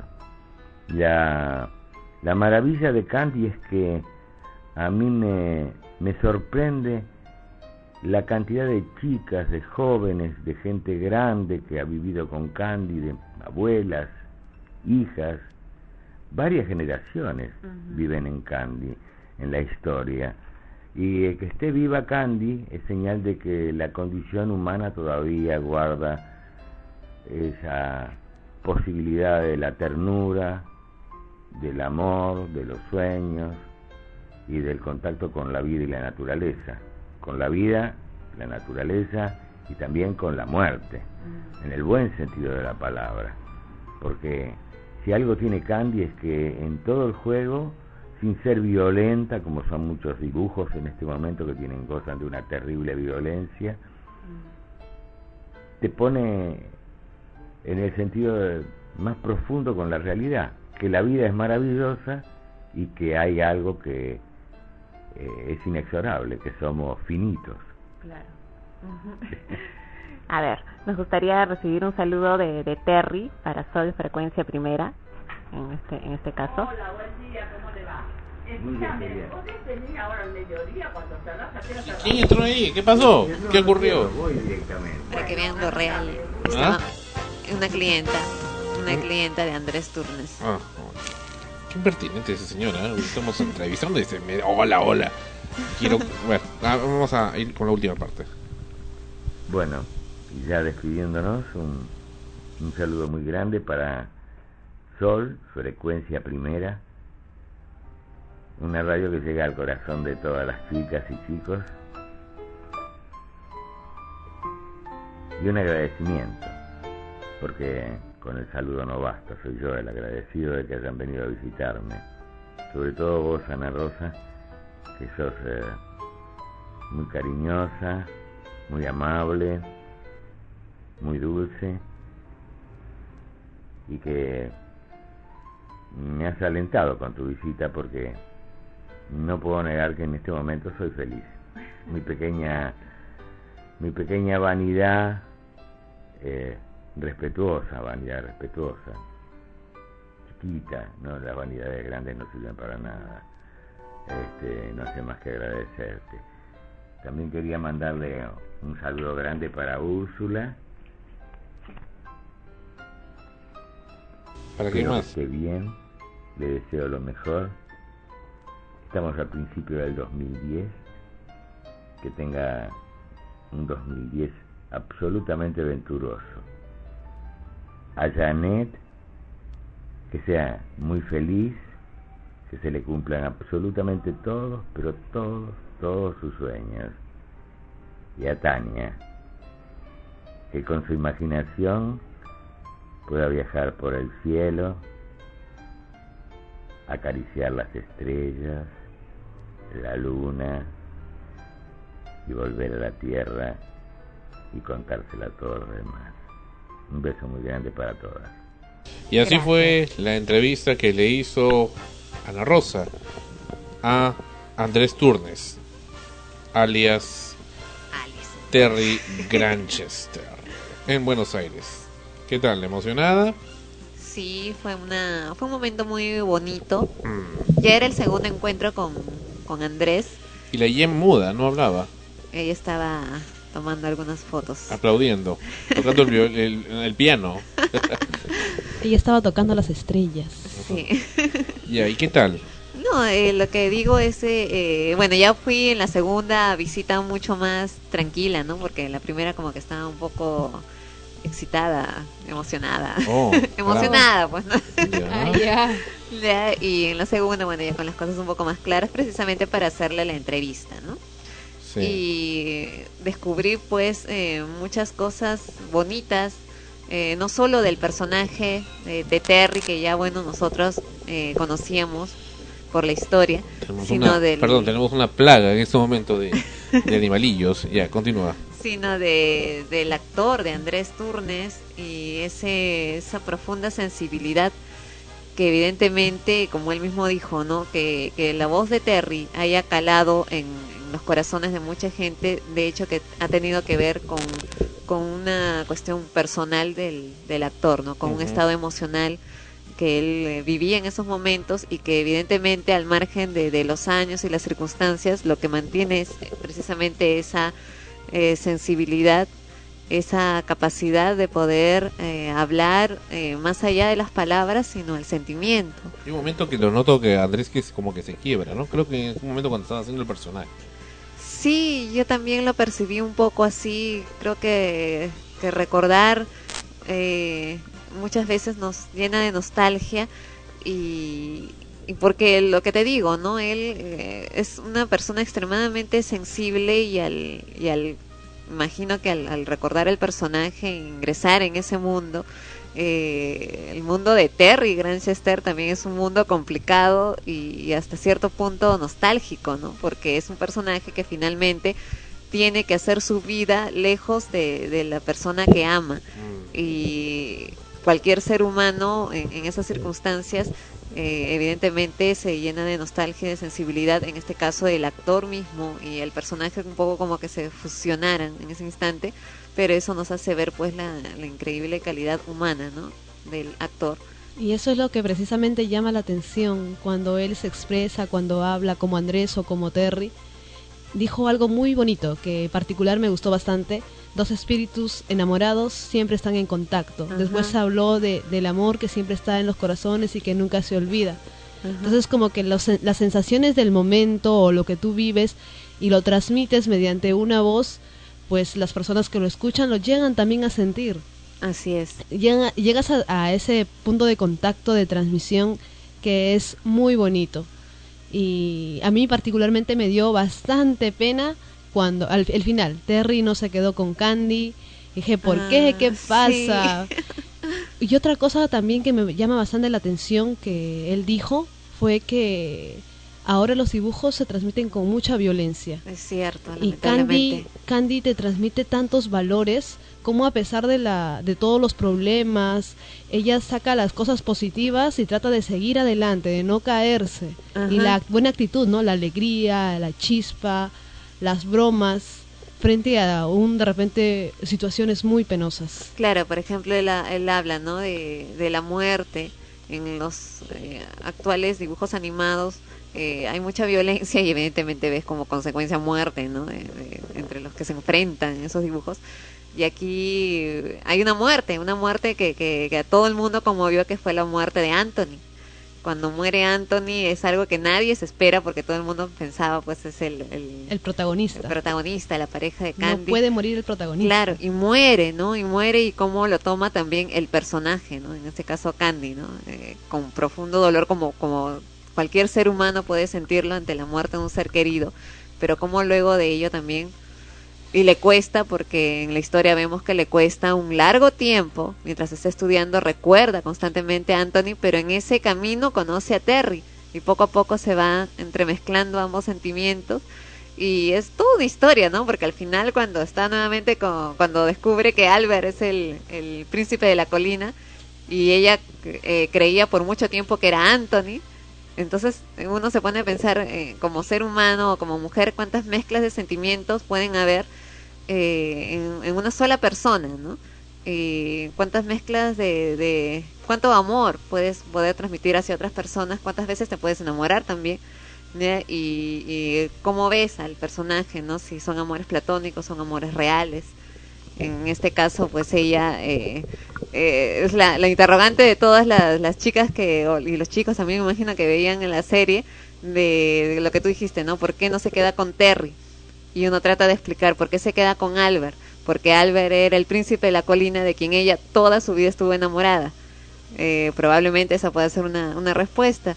Otra es eh, lo que nos dijo Cecilia, que en la historia original Albert tiene mucho más protagonismo y, el personaje está mucho más construido y asentado ¿no? en la historia que probablemente nos explicara el por qué hay mayor afinidad con ella, ¿no? O una mejor relación de pareja, qué sé yo, ¿no? Pero definitivamente pues Terry, todo el mundo lloró porque no se queda con Terry, ¿no? Pero ¿cómo fue el, el que, lo, que, lo- que llegaste a donde él? Eh, fuiste, no lo ubicaste en un lugar, entiendo seguro lo que nos comentaste la semana pasada. Claro, ya lo conté hace un Entraste instante. a la galería y, y ¿Cómo me prestas atención, Sí. Sandra? Sí, te presto, pero entraste a la galería y voilà. No, no le he explicado, a ver, lo repito. Llegué al centro comercial, él estaba con un amigo conversando, nos Claro. vio y se dio cuenta que algo que, que estábamos esperando también para Sí, hablar que con algo él. querían. Ya se fue su amigo y, e ingresamos a su negocio, a su local. Nos recibió muy cordialmente, le dijimos quiénes éramos, lo el resto ya se ve en la grabación, que venimos de Lima, Perú y todo lo demás. ¿no? Fuera del tema de, al- del señor Turnes, desde que llegaste a Buenos Aires, algo ocurrió la primera noche. Ah, la tormenta. La tormenta, que la tormenta. Estaban penando. El clima es bastante diferente. Sí, claro, no, lo, lo que pasa es que allá estaba, está actualmente haciendo muchísimo más calor que acá. Estaban a 32 grados de temperatura y un sol radiante, ¿no? Y en la noche, pues ya en pleno sueño, ¿no? Cuando ya, ya estás en tu sueño profundo, de pronto siento que las puertas y ventanas del hotel se com- comienzan a sonar, se azotan, ¿no? Así como si estuvieran pateando la puerta, tirando, o sea, tratando de abrir, y escuchábamos que corrían, que subían, bajaban las escaleras, la puerta de la habitación parecía que iba a abrirse, y... Y tú con Gemma ahí en el cuarto. Claro, ¿no? Entonces me despierto asustada por, por eso, porque en primer lugar no sabes qué es y piensas que capaz están, han entrado, ¿no? Al, al hotel, algo pasa. Y luego un- el viento que comienza a, a soplar. El viento silba. A continuación, el agua, que parecía que habían abierto la ducha y se iba Agua a de- salir. ah. Y luego te das cuenta pues que no era una ducha, es el agua de la lluvia que está cayendo y el resplandor que entraba por la ventana, ¿no? Del- de los rayos. del- eh, evidentemente era una tormenta, pero no, no pudimos dormir toda la noche porque el ruido de las puertas y ventanas que estaban abiertas afuera en ese piso y bien cobardes las dos, ninguna se atrevía a salir a cerrarlas. Qué cobardes, caramba.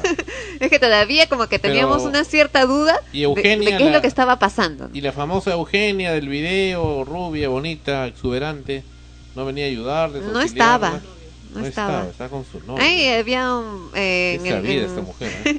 un o sea, habían bastantes chicos y chicas que atendían en el hotel, eh, rotaban, tenían sus turnos ¿no? de rotación. Eh, habían unos chicos que parecían que eran colombianos, una chica que parecía que era venezolana. eh, ¿Cómo es eso que todo, de lo- todo el tiempo los chicos les paraban siguiendo, diciendo Ah. frases?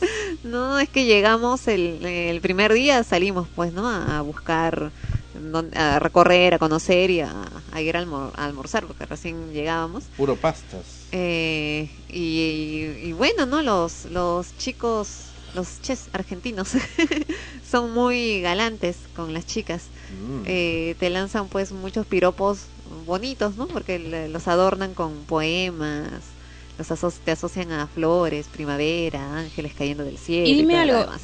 este, es muy difícil el Ciegos. transporte, transportarse en No, Buenos Aires. al contrario, es? lo más práctico que hay en, en comparación acá a Lima. ¿Cómo hiciste para ubicarte? Me ubiqué bastante, mucho más rápido de lo que imaginaba. Yo tenía, porque evidentemente llegas a un lugar que no conoces y piensas que te vas a perder a donde vayas. Y es gracioso porque yo acá en Lima me pierdo. Pero allá en Argentina parecía que por esa cuestión inconsciente de que estás en un lugar distinto tienes que prestar más atención. Eh, yo era la que me ubicaba, pero por todos lados, ¿no? James se iba para la izquierda, le decía, no es en la izquierda, es en la derecha. Y llegábamos al lugar, ¿no? Yo estaba bien ubicada. Pero para poder llegar a, a, a donde quieras hay mucho mucho transporte, el subterráneo, por ejemplo, te ahorra un montón de tiempo eh, y tiene muchas muchos paraderos, o Y el tren, ¿no? Claro, ¿no? Paraderos en los que si no llegas al lugar exacto, tú sabes, de ahí bajas y caminas un poco eh, y llegas al lugar donde quieres, ¿no? Eh, los colectivos también. eh, y todos ¿Qué muy los- ordenaditos. ¿Qué son los colectivos? Como los buses acá, ¿no? Lo- Ajá. lo de Pero acá los colectivos son esos carros, todos antiguos, esas lanchas. Claro, no, acá son, eh, son eh, grandes también, no se suelen llenar mucho porque precisamente como la gente toma mucho el subterráneo, eh, tú subes a un colectivo y te sientas, Eh, hay asientos suficientes para que puedas este, sentarte con tranquilidad. Eh, la gente espera en los paraderos, hace cola para subir al carro. Cola. Sí, cola, no, no creas que una cola inmensa, ¿no? Son cuatro o cinco personas, pero el que llegó primero respetan, ¿no? O sea, cuatro o cinco para el carro y suben en orden. Y No, acá en ah, Perú, acá en Perú, ¿qué se hace? no, acá Empuje. para el carro y si entró tu pierna, permiso. Sí, eso no se veía de la época de los famosos Enatro. ¿no? Ya, los bueno, 70. allá es muy común. Allá es muy común que si suben a los carros, porque también suben a los carros a cantar, así. Ah, ¿Y la gente va parada también? Eh, en los en los subterráneos a veces sí, porque va mucha gente. Pero como bajan constantemente, fácil te sientas de nuevo. ¿Cómo ¿no? es eso que suben a cantar? Suben a, a cantar a, Y- los subterráneos y Sí. luego que terminan de hacer su, su canto, su música, el, el, la- la- el público que está ahí los aplaude. ¿Y qué cantan? Eh, ajá, los aplaude. ¿Pero ¿Qué cantan? También les dan dinero. o- Eh, ya sea a veces alguno- cuando son mayores ta- sí también les dan dinero no Pasan y les- tango o si no si son de otros o música habían, por ejemplo, unos chicos que subieron tocando cajoncito, ¿no? Este, no cajoncito peruano, ¿no? Sino su, otro, otros instrumentos, eh, que parece que tampoco eran, algunos sí eran argentinos, eh, un- y así, diversos, o en la calle se ponían con- a tocar, por ejemplo, Yesterday, ¿no? Así con el órgano, Ah, carambas, qué o sus instrumentos básicos, y también, ¿no? La gente pasa, los escucha, terminan y los aplauden, y les dan su... Su, Sus centavos. su Su dinero, premio. ¿no? Su- claro. Ya eh, sabes, igual que la diferencia que acá suben y ni un, bueno, que cantan a veces muy feito.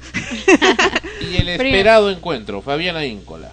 Ah, con El Fabiana. famoso personaje de Sol Frecuencia Primera, perdido durante décadas, casi tres décadas perdido, que en el episodio 43 de Extremo, finales del 2008, hace más de un año, este apareció finalmente Fabián y la entrevistaron. Te conociste en carne y hueso con la mítica y famosa Fabiana Íncola. Así es. Nos quedamos en encontrar un sábado Mm, para almorzar juntas Ajá. y llegó, llegó a- a- hasta el- donde estábamos alojadas Sí. con sus hijitos, con Agustín y con Maya, Ya. que son muy divertidos los dos. Agustín es muy gracioso y Maya es muy Acá tierna. vemos sí Agustín, efectivamente. Y nos fuimos Ay, a esa Es una almorzar. foto que James se tomó en el baño. Ah, Bueno, Sí. continuamos. Bueno, el, el asunto es que, que como nosotras queríamos comer pastas, queríamos comer lasaña. Sugerencias del chef, lasaña. Oh, qué rico. Entonces, este, Fabiana me dice, bueno, allá hay un restaurante que, que sirven pastas, vamos para allá. Ya, nos caminamos hacia... El gato, dice allá, sí, con era doble T. el gato. El gato. Ahora, lo gracioso, yo, yo lo, lo asumo así, es que entramos, pues, ¿no? Al restaurante. Ahí el gato. Ahí el gato, todo fino, todo bonito. Eh, que, que para qué negarlo, muy bonito el, el lugar, los baños, todo todo muy de, Sí. de primera calidad. Ajá. Y vimos la carta, ¿no? También los precios muy de muy Buena calidad. buena y alta calidad.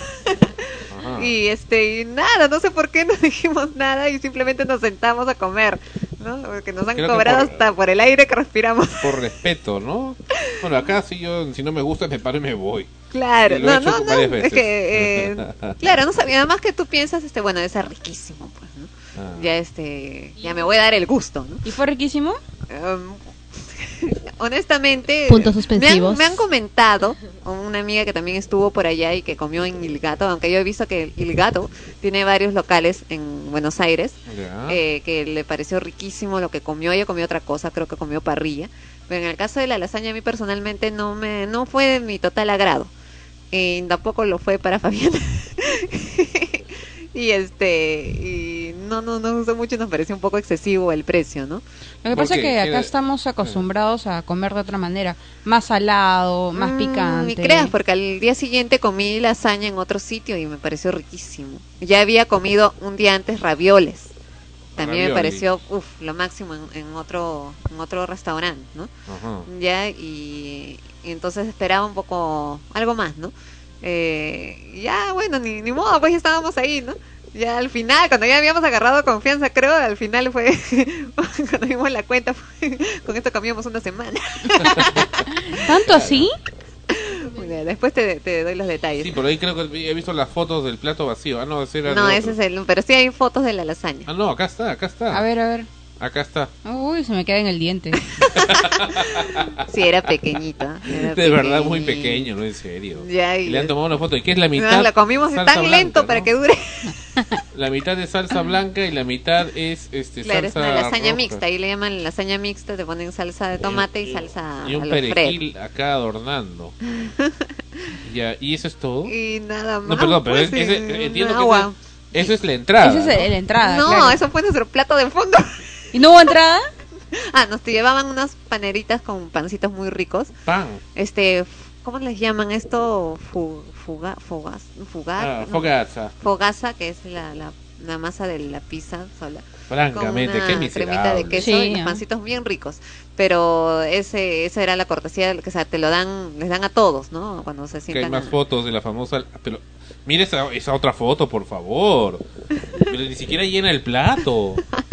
Pero vamos a sacando las medidas. El producto en sí es esto: la mitad de un pequeño plato de postre. Es lo que llena eso. Parece un guantán, ¿no? Un guantán estirado. Exacto, justo le iba- me has quitado la palabra de la boca. Un guantán estirado. Y eso es todo. ¿no? Ay, sí, después y- y de salimos, altura- salimos del restaurante con Fabián nos preguntamos, pero ¿por qué no dijimos nada? ¿Por qué aceptamos? Y tiene una, ¿Por qué dos capas. Pero vamos a ser honestos. A veces uno ve poquito, pero se llena. Eh.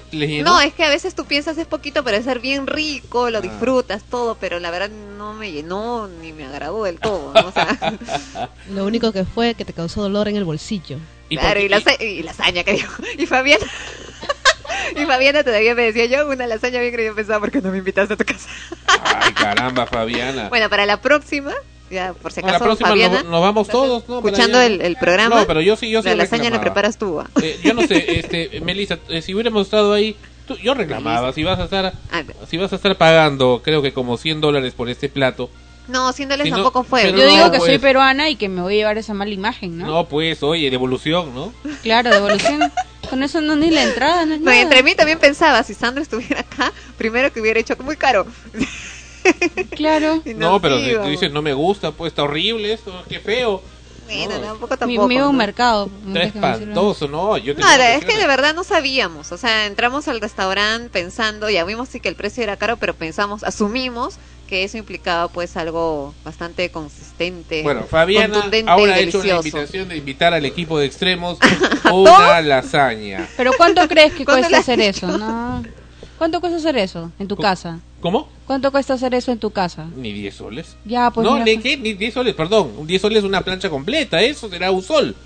Sí. O sea, 30 centavos de dólar, ¿no? ¿Y qué, qué tenía qué, qué tenía dentro? Este, espinaca y, y carne, ¿no? Carne molida, pero la verdad es que me parecía que la carne molida la habían hervido, pero un montón, ¿no? Porque no ya no tenía sabor a carne. Ay, caramba, capaz era Ni carne la de espinaca soya. era light, pues era para diabéticos. Dios mío. Dios mío. Vamos a llamar a los señores del gato a ver qué explicación dan de esto. ¿no? Seguro las vio poco delgadas. Dijo, estas chicas no Ah, Estas chicas comen mucho. light. No, pues, pero los señores del gato tienen que dar una explicación de esto. pues, por favor, los vamos a llamar a ver qué explicación dan de esto, porque si no también es una mala imagen para ellos, ¿no? Y bueno, caramba, es una comensal eh, como Fabiana, bueno, está gordita Fabiana, ¿eh? Fastidies. es miembro del club. Bueno, en general, todas las que ingresamos en ese grupo, ¿no? Fabiana, sus hijos, mi prima y yo, a Sí, pesar, que son tenemos- miembros de la gorditud. sí tenemos pues muy buen diente, ¿no? Y acostumbradas a comer pues eh, así Bastante. Como un buen peruano, ¿no? bueno, como para que te mantengas así si es que no fueras a comer después así bien con alta resistencia. Y encima después de ahí nos fuimos a caminar a, a San Telmo, a Casa Sí, sí, Rosada. estoy viendo acá la a Casa Rosada, es este el Palacio de Gobierno de allá. Sí, precisamente vamos a escuchar esta pequeña nota que ha hecho eh, nuestro nuevo reportero, Agustín Portela Íncola. ¿Quién será Agustín Portela Íncola?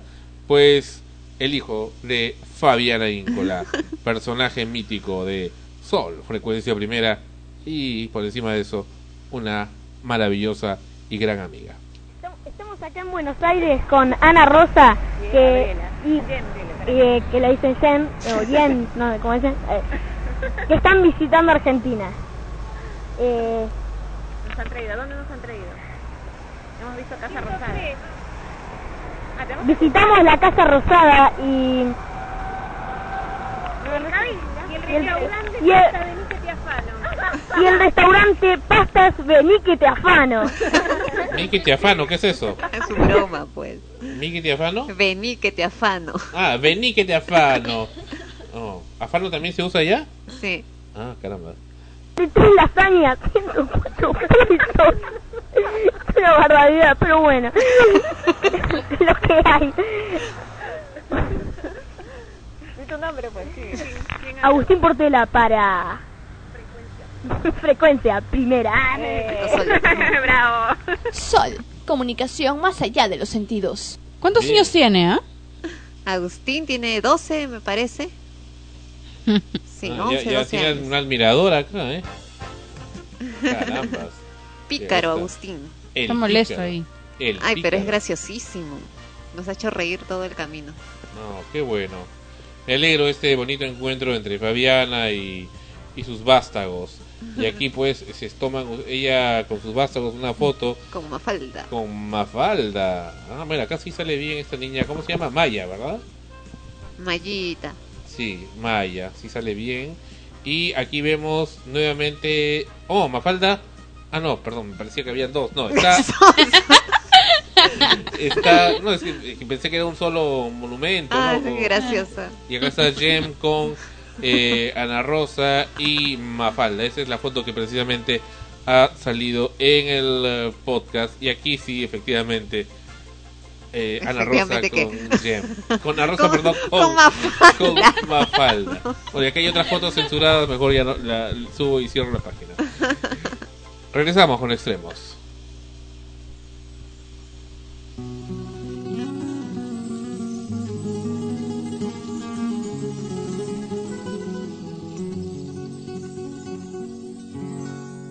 El amor es una magia, una simple fantasía. Es como un sueño y al fin lo encontré. Es como una luz que se esparce por el alma, y recorre como el hasta que llena el corazón. Y creciendo y creciendo como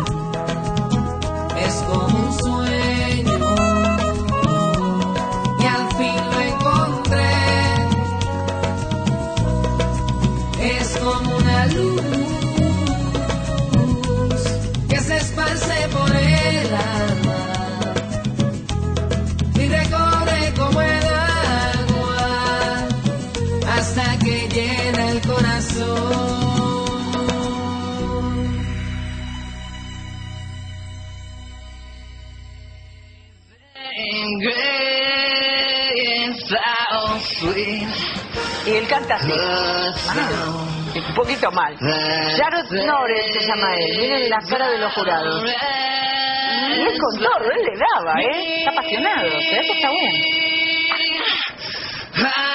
Los, la gente del jurado lo mira, como siempre, ustedes saben que este programa no cortan porque va, ¿eh? Les, les encanta que también haya gente que canta muy mal. Pero no lo pueden creer. Pero cantás muy mal, le dicen. Tráeme, pará, pará, le dicen. No, no, no. No, no, no, esto así no, no va, le dicen. No, termines la canción que no vale Vos no podés cantar, empiezan todas las explicaciones. Bueno, pero él sigue, él sigue, nada lo, lo puede detener. Stop. Y entonces viene gente de la producción y dice, bueno, ¿qué te parece si nos vamos? ¿No? Y le dicen, él no quiere, no, no, no puedo, yo no me quiero ir, yo estoy acá bien, bueno, se lo llevan a la rastra y termina detenido. Eso es lo que pasa. Tiene que intervenir la policía, ahí está la policía. un pequeño problema de obsesión también. Exactamente, con mucho menos minamiento lo tira al suelo la esposa y queda detenido. Les quiero decir que de todas maneras este video que este, se puede ver por internet es el más visitado porque nadie puede creer lo que pasó. Como siempre, un hecho insólito, siempre se suma una apuesta todavía más alta y ahí va él. ¿eh? Y sigue cantando. Y él sigue cantando No. porque él quiere cantar, sí, evidentemente. Va a seguir cantando en la comisaría. Bueno, este es un eh, concursante American Idol, edición de Estados Unidos, que bueno, le estaban haciendo la prueba, el previa, para saber si calificaba para participar en el programa, pero eh, aparentemente como no era aprobado por el jurado que estaba ahí, entonces él decidió seguir cantando y no dejar de cantar hasta persuadir a los jueces y bueno, en consecuencia ordenaron que lo sacaran del estudio.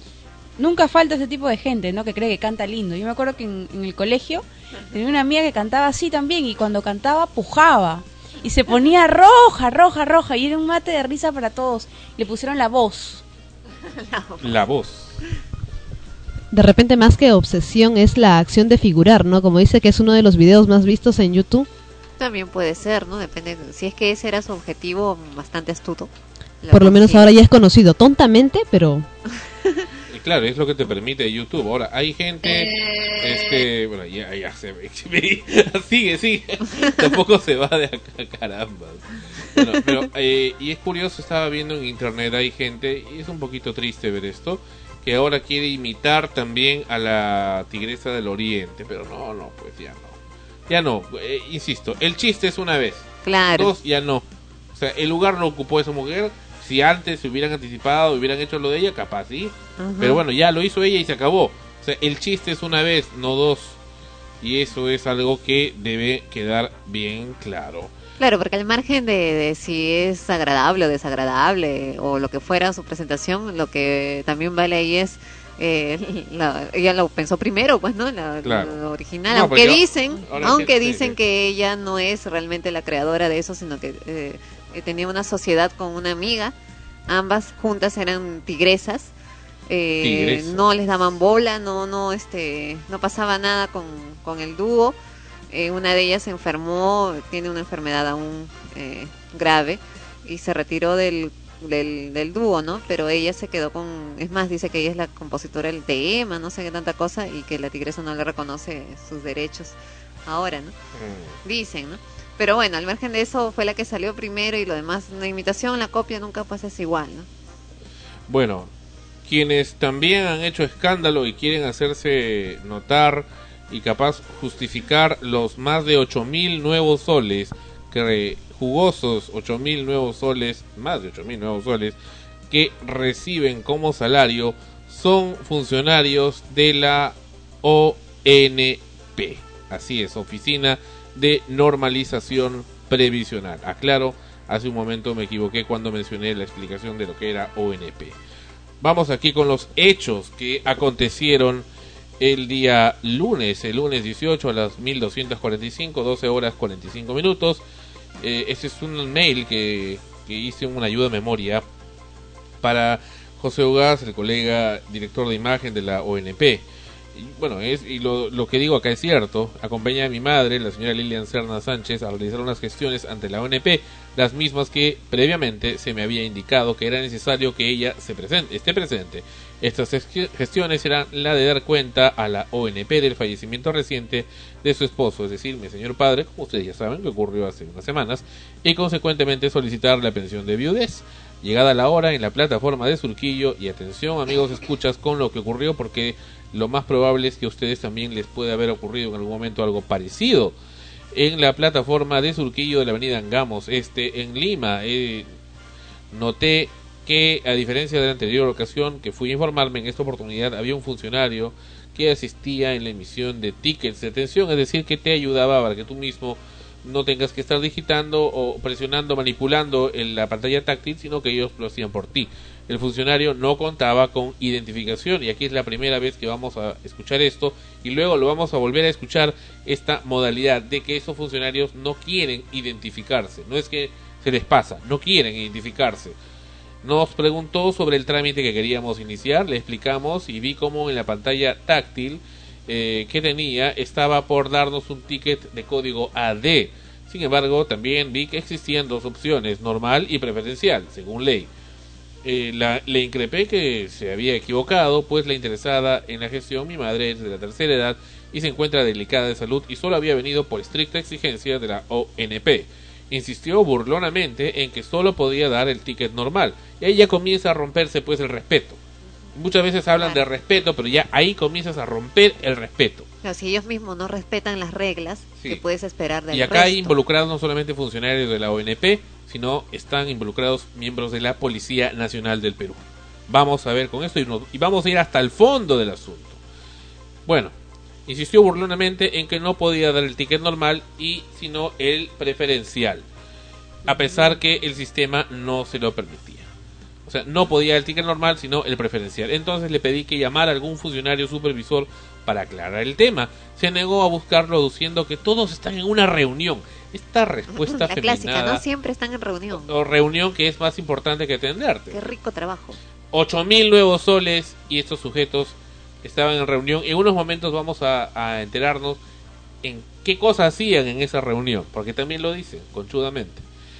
Bueno, es así que rompí el ticket a de que me dio y le insistí en que llamara a un funcionario.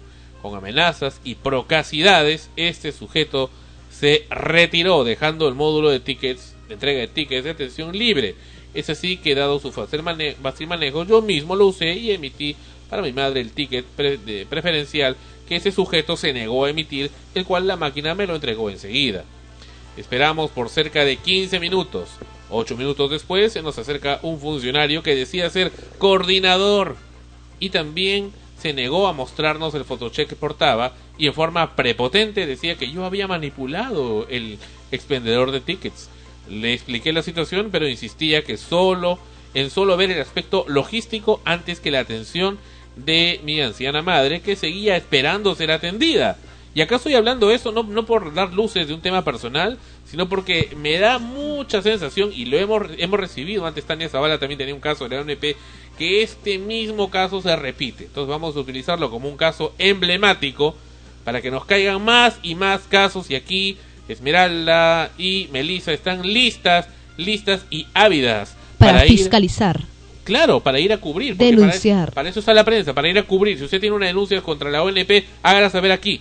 Continuamos. Entonces el coordinador, entre comillas, este hombrecito que gana más de 8 mil nuevos soles, reitero, y así dice en la página de la ONP, más de 8 mil nuevos soles se lleva ese sujeto al bolsillo cada mes. 8 mil nuevos soles de los pobres jubilados pensionistas que este sujeto fuera por supuesto de gollerías, fiestas, tragaderas y tontería y media que le dan, aguinaldos, viajes, seminarios y sandez y media que le dan. Versus, versus las ínfimas cantidades que perciben los pensionistas. Sí, reiteramos más de 8 mil soles que ganan este par de sujetos. No el hombre de los tickets que capaz no gana nada, pero sí este sujeto coordinador y esta otra mujer que en unos momentos va a aparecer. Entonces el coordinador no identificado llamó a un miembro de la Policía Nacional y le expliqué la situación y se retiró. Tienen esa costumbre de traer un policía, creen que uno es delincuente, qué cosa, con quién cree que está tratando. El funcionario entonces también se fue, luego en forma insistente yo le exigí su identificación y no la mostró y se retiró. Cinco a siete minutos después apareció en pantalla el número y nos atendió una señorita no identificada también. Ya vamos tres, van tres personas no identificadas, pero muy cordial y amable. Le explicamos que estábamos trayendo los documentos antes solicitados para iniciar los trámites. Nos dio un formato para llenar y nos pidió los documentos originales que le entregáramos. Es así que comenzamos a llenar los formatos mientras en forma amable y cortés la señorita, insisto, no identificada, nos explicaba, pero ocurrió la desgracia, ocurrió la tragedia. En ese momento irrumpió gritando atrás del módulo una funcionario mujer con fotocheck volteado a propósito en el pantalón, quien le ordenó a la señorita que nos atienda, que no, no que, nos- perdón, que no nos atienda, que nos atendía en que se levantara de su puesto. Le ordenó a la señorita que nos atendía que se levantara de su puesto y que dejara de atendernos o perdería el trabajo. Ah, caramba, esa mujer es Con amenaza. Sí, la presidenta de ONP, caramba, no sabía, como no, no dice su cargo, no dice su identidad de esa mujer, le da miedo, no sé si es, no sé, una trabajadora de qué cosa, ¿ya? O, o, o es una miembro de ONP, no sé si es una delincuente, ¿qué cosa es la señora ahí? No dice, no se identifica, ¿cómo sé yo que ella es trabajadora o funcionario de ONP? Acto seguido rompió el ticket de atención y en forma procas nos dijo que se nos iba, que no se nos iba a atender y que nos largáramos. Le exigí varias veces que se identificara y dijo no tengo por qué hacerlo, lárguese, seguridad que se largue este sujeto de aquí. Lo que acompañó de frases hirientes y desagradables también quiso romper el formato que la señorita nos había entregado y nuestros documentos originales, pero se lo impedí. O sea, esta mujer estaba fuera de sí. Nos paramos y la mujer se acercó a mi madre y le dijo, venga para acá, yo le voy a hacer el favor de atenderle. Ajá, el favor. Ocho mil nuevos soles le pagan a esta mujer para hacer favores. Y agrega, pero ese chancho de su hijo se refiere a mí. O sea, me, me tilda de animal, de chancho, esa mujer. Dice que yo soy un chancho. Le pagan ocho mil nuevos soles a esa mujer para que diga que yo soy un chancho, un ciudadano peruano que le da de comer a ella y a su familia, que le pone la comida en la boca, que le da para sus gollerías, que le da para los aguinaldos de Navidad y fiestas y tragaderas, y sabe Dios qué más cosas a esta mujer y a ese otro sujeto. Más de ocho mil nuevos soles mensuales. ¿Cuánto es ocho mil por 12? ¿Cuánto es ocho mil por 12? ¿Perdón? 36 mil soles al año se lleva esa mujer. Y con No, 36 mil más, ¿no? Vamos a ver, vamos a sacar. va, no, no, hay que hablar las cosas claras. 96 mil. No puedo creerlo. 96 mil al año. A ver, esta mujer gana 8 mil, aproximadamente, gana más. 8 mil por 12, 96 mil soles al año. Dios mío. ¿Cuánto gana un pensionista al año? ¿Cuánto recibe al año un Es lo que digo, pero vamos a continuar. Y con la escolaridad, con la... Vamos a continuar. Y con la escolaridad Sí, y con media. demás. Dice, en- dice, reitero la frase, venga por acá, yo le voy a hacer el favor de atenderle, favor, pero ese chancho de su hijo no lo quiero ver, que se largue. ¿Se cree la dueña del lugar? ¿Y quién le da derecho para discriminarme? ¿Y quién le da derecho para adjetivizarme? Yo también la puedo llamar puta a ella, entonces, pues, me da la gana de llamarla puta, me da la, llama, la, gana, la gana de llamarlo homosexual o cabro al otro sujeto, me da la gana. Si estamos en ese plan, como dije, el se rompe el respeto, entonces yo también me pongo en el mismo plan. Es ahí que se interpuso un policía nacional, que al parecer trabajaba ahí y en pleno abuso de autoridad me tocó y golpeó pretendiendo que no acompañara a mi madre junto a la procas funcionaria jefa de la oficina de ONP, lo que rechacé. El funcionario policial está plenamente identificado en el video. Es curioso porque el funcionario policial repite cálmese, cálmese, cuando quienes no estaban calmados eran él y la funcionaria de ONP. Es así que interviene nuevamente el sujeto coordinador, reaparece, no identificado, que se presentó minutos antes, esta vez con su credencial en mano, haciendo puño, para cubrirle, decía que él no podía identificarse. Escuchen aquí, aquí viene lo interesante, gocen esto, porque estaba de refrigerio. O sea que la reunión que dijo el, el primer sujeto era precisamente porque estaban comiendo. O ¿Qué sea, esa es la gran reunión. Era a la una de la tarde, efectivamente. Pero eso, ese sujeto estaba actuando. Pero insistía en que nos fuéramos. La funcionario insistió en que mi madre le acompañe sola. Me negué y le dije que no voy a dejar que mi madre a mi madre sola, lo que mi madre también se negó. Y entonces dijo, ya entonces lárguense pues, insistió la funcionario mientras se retiraba sin identificarse. Y aquí apreciamos las evidencias, las pequeñas evidencias que grabamos. Digo pequeñas porque por supuesto no habíamos sido preparados para semejante atropello. Escuchemos algo de lo que se grabó. Identifíquese, identifíquese. No le hagan identificar. No me hable, no me hable, cálmese, no me toque. No me toque. La señora no está calmada. La señora no está calmada. No se identifica. Cálmese, señor, cálmese, señor, sigue diciendo el otro sujeto. Vamos a escuchar algo más. Simplemente decía que no se identifica. Y encima se va Por supuesto, señor. Y saqué uno preferente como le corresponde a la señora. Y usted aún no se identifica, señor. no tengo por qué estar acá. Usted no se identifica. Ha venido esa otra señora que está, pues, este... No, que ya está todavía sobre el sur. ¿Perdón? Lo que tiene que ¿Cuál es su nombre, señor? No tiene nombre, señor. Usted es un funcionario público que no tiene nombre. No tiene nombre, señor. ¿Por qué tapa Usted no tiene nombre, señor. Y usted no tiene nombre, señor. No se identifica. ¿Por qué cubre su tic? Pero, pero qué tal marico pornográfico ese hombre habla de falta de respeto, Dios mío, y cubre su y cubre su identificación. ¿Están ustedes apreciando? Público que no tiene nombre. No tiene nombre, señor. Error. Usted no tiene nombre, señor. Falta de respeto que se está haciendo. Y usted no tiene nombre, señor. No se identifica. ¿Por qué cubre su ticket? ¿Por qué cubre su ticket, señor? Y es una falta de ¿Por qué qué? Tiene que respetar a su madre. Está reprimido y por eso no se identifica, pero sin embargo sí está interviniendo. Sin embargo, no sí está interviniendo, señor. Respete a su señora madre, por favor. Sin embargo, se está interviniendo, señor. ¿Cuál es el problema acá? Perdón, disculpe. Usted no se tiene que calmar, ese es el problema. No, yo estoy calmado. El problema es que viene esa otra señora a venir acá a abusar. Y no tiene ningún problema de abusar, señor. No, no, rete claro que lo mismo, señor. ¿Cómo no? Con mucho gusto, con mucho gusto. Al igual que el hecho de la otra señora. Increíble, de verdad.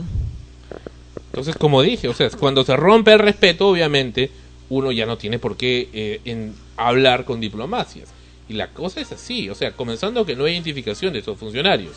Primero y segundo, cuando viene con calificativos discriminativos, como lo que está haciendo esa, esa mujer, pues tampoco tiene ya por qué respetársele ni como autoridad ni como mujer, como nada. Uno ha ido ahí a ser servido, porque esa gente gana más de 8 mil soles, 96 mil soles al año para atender de esa manera, tan brutal. Conclusión, uno, los funcionarios de ONP ocultan su identidad o no la aportan ante o fuera de cámaras. La atención y solución de un problema es secundaria. 3. El trabajador o funcionario de ONP prima antes que el pensionista. 4. Estos funcionarios, quien entrega el ticket, el coordinador y la supervisora o jefa, no estarían adecuadamente evaluados psicológicamente por el área de recursos humanos de ONP. Si eso existe, ¿cuántos casos similares no reportados y sin evidencia existirán?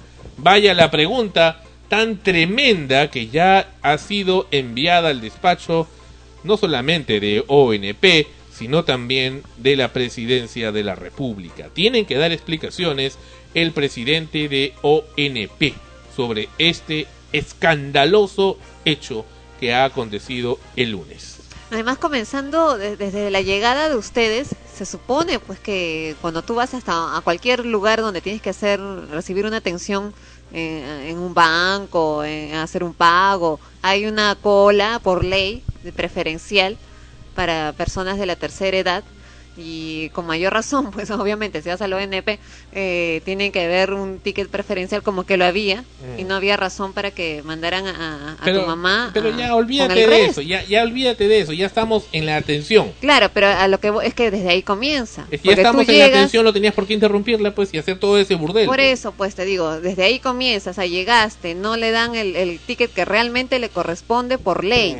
Ya, luego está siendo atendida e interrumpen la atención porque simplemente no les daba la gana de, de ceder en su capricho, ¿no? Mm.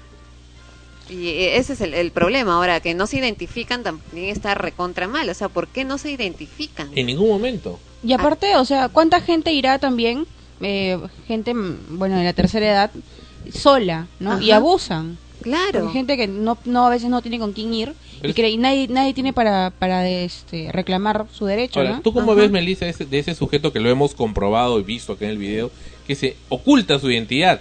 A pura fuerza, puño, pone ahí, cubre su photocheck, no sí, quiere. tiene el photocheck en la mano y lo tapa, ¿no? Lo tapa, ¿por qué? ¿Por qué hace eso? O sea, ¿a qué le temen? Si se supone que ellos están en su razón de identificarse, soy tal empleado, tal, mi nombre es tal, esta es mi función y este le estoy diciendo que se retire por tal motivo, pero no, no te ocultas. Yo creo que el corrupto en todo caso vendría a ser él, porque de r- muy probable que haya este un superior, ¿no? Un superior que, que a él le teme, ¿no? Eso- Exactamente. Eso significa que dudas si lo que está haciendo está bien o mal. Y la otra mujer también, ¿no? Y la otra mujer es tremenda, o sea, no tenía por qué interrumpir. O sea, yo, yo, en mi modesta opinión, si veo que ha ocurrido algo irregular en el tema del ticket, que es un tema accesorio, es simplemente el orden de atención. La prioridad aquí no es el tema de dar tickets, la prioridad es la atención para la razón por la cual vas. Además, no te estabas metiendo, eh, sacando a alguien de su sitio, de su lugar, porque les has sacado un ticket numerado, de un, de un ticket preferencial para alguien como tu madre, que tiene todo el derecho por ley de ser atendida en es. esa, con esa calidad. Claro, y lo saqué porque el otro no quería darlo, además porque se retiró. Y porque no venía ningún funcionario y no lo quiso O llamar. sea, ¿Por ¿bajo qué? qué- Porque estaba comiendo. ¿Bajo qué criterio ese funcionario eh, entrega los tickets? Mm. Dos cosas, ¿no? Uno oculta eh, su identidad siempre cuando tiene miedo de lo que es, o piensa que lo que está haciendo no está bien, Ajá. o no sabe lo que está Es haciendo como lo mencionaron. Y otra cosa, ¿cuántas personas eh, por el desconocimiento de mis derechos callarán? Y es bueno, bueno, tú, Sandro, como sabías que a qué es lo que te tenías, conoces la ley, entonces podías reclamar. Pero ¿cuántas personas se quedan callados simplemente porque viene la, la jefa y dice, yo soy la jefa, ¿sabes qué? No tienes ningún derecho de hacer esto. Y los demás se quedan callados, ¿no? Por eso, eh, no sé, hay oficinas o hay centros. Yo siempre invito a la gente a que se informe. Ahora, quiero pedirte un favor, este Esmeralda. Date un tiempo durante la semana y voy a encargarte acá, delante del público. Cúmplelo entre el martes y el miércoles. En la mañana, date una vuelta por la ONP de Surquillo. Y quiero que me recojas si hay quejas de gente. Es muy seguro que la vas a encontrar. De hecho, que debe haber Y quejas. recógelas y grábalas. Y Correcto. tómale nota y esas personas las vamos a tener aquí la próxima semana en Extremos episodio 92 para que esté eh, el mismo gerente de ONP responda directamente a esas personas. Correcto, también invitamos a todos los que nos escuchan que se comuniquen a través Claro. de, la, de la página del blog con Sí. nosotros para nosotros poder atenderlos y no hacer que este caso sea de uno, sino de muchos y denunciarlos y que no siga sucediendo esto, ¿no? Extremos arroba frecuencia primera punto org o fp arroba frecuencia primera punto org. Nuestro teléfono siempre atento 24 horas más 511-999-380366. Acá nos identificamos siempre. En internet la gente es muy cobarde, no da su nombre, pone un seudónimo, pero acá damos la cara. Ah, pero en este caso, Pero encima, gente son cobardes, encima, pues. ¿no? Que ya es en vivo y en directo y teniendo ahí el photocheck, que se supone que para eso se lo han dado, Sí. para que se identifique ante el público, lo tapan, lo voltean, lo ocultan y dicen simplemente no tengo por qué identificarme. Sí, porque estoy en el refrigerio. Pero, es- pero es patético, es patética esa respuesta. Realmente es patética Y decía, si está en refrigerio, ¿qué es ahí? ¿Que está el comiendo señor aire? que gana 8000 nuevos soles que actúe de esa manera. Ah. Pero creo que ya se creen como que se sientan en su banquito de oro está- es que porque yo gano porque mi porque mi conocido es el jefe. A ver, No, es que vamos a ver, vamos a sacar muchas- cálculos. Muchas de esa gente pues saben que no los pueden votar del, tra- del No, pero trabajo. ahora vamos a hacer, vamos a hacer presión para que los voten, para que deje de ganar esos 8000 soles. 8000 entre 30 días son 266 soles que se lleva diario este hombre. ¿Cuántas horas trabaja ese hombre ahí? ¿8 horas? 9. Ya, 266 entre 9. Con su refrigerio. Ya, 29 soles 50 por hora. Au. ¡Qué rico! Por Y eso la gente postula bastante para ser funcionario público, ¿no? Sí, pues la tienes toda. Y, lo, y lo peor es de que te quedas sentado y ahí nadie te mueve. 50 céntimos el el minuto, minuto. y eso ha ocurrido más o menos como un, ha durado unos 25 minutos. 12 soles 50 ha costado esa gracia. Por dos son 25 soles que ha costado porque el otro funciona no y el otro claro son dos supervisores que ganan 8 mil soles. El coordinador y el supervisor ganan 8 mil soles según la página web de la ONP qué horror qué desgracia sea, ¿Cómo pueden...? José bueno, Ugaz, José que ganen lo que quieran, Sí, ya, sí. pero que hagan valer es. eso que ganan, ¿no? José Ugaz, él es gerente de imagen, está muy preocupado por esta situación, al igual que la- el presidente de ONP.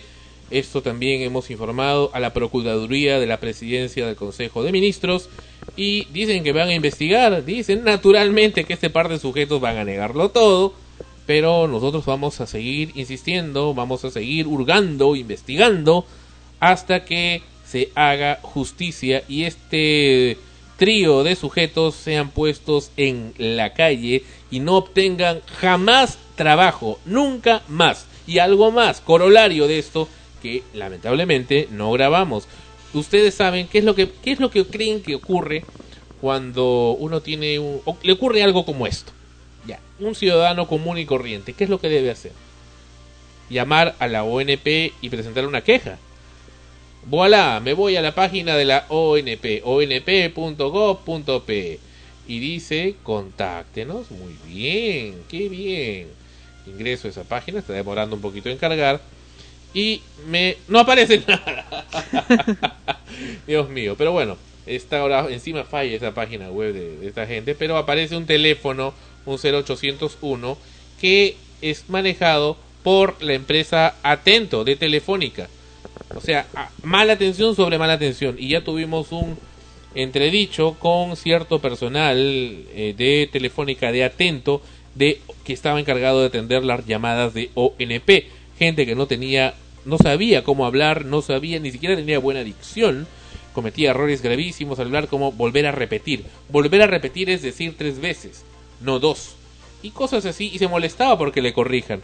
Pues si estás, si estás dando un servicio al Estado, y yo soy quien te está beneficiando, pues naturalmente que tienes que escuchar mis correcciones, porque me siento mal atendido y mal servido. Y además que la única pregunta que le hacía, la pregunta tan compleja, la pregunta del millón que le hacía era, simplemente quiero que me digas el procedimiento para presentar un reclamo por el incidente que ha ocurrido. Nada más, ¿a dónde debo dirigir mi carta? No sabían dar razón. A veces lo peor de los reclamos es que primero te hacen esperar cuatro días. Sí. De ahí te hacen esperar 45, 40 días. De Sí. ahí como vas como 6, 7 meses para solamente que te digan tu reclamo no procede. De Telefónica. De Telefónica. No, bueno, Telefónica ya es todo un libro aparte que ya acá hemos hablado hasta hasta el hastío. Creo que tanto o más que los ruidos molestos. Pero bueno, el caso acá es que estaba y está asociado con la ONP.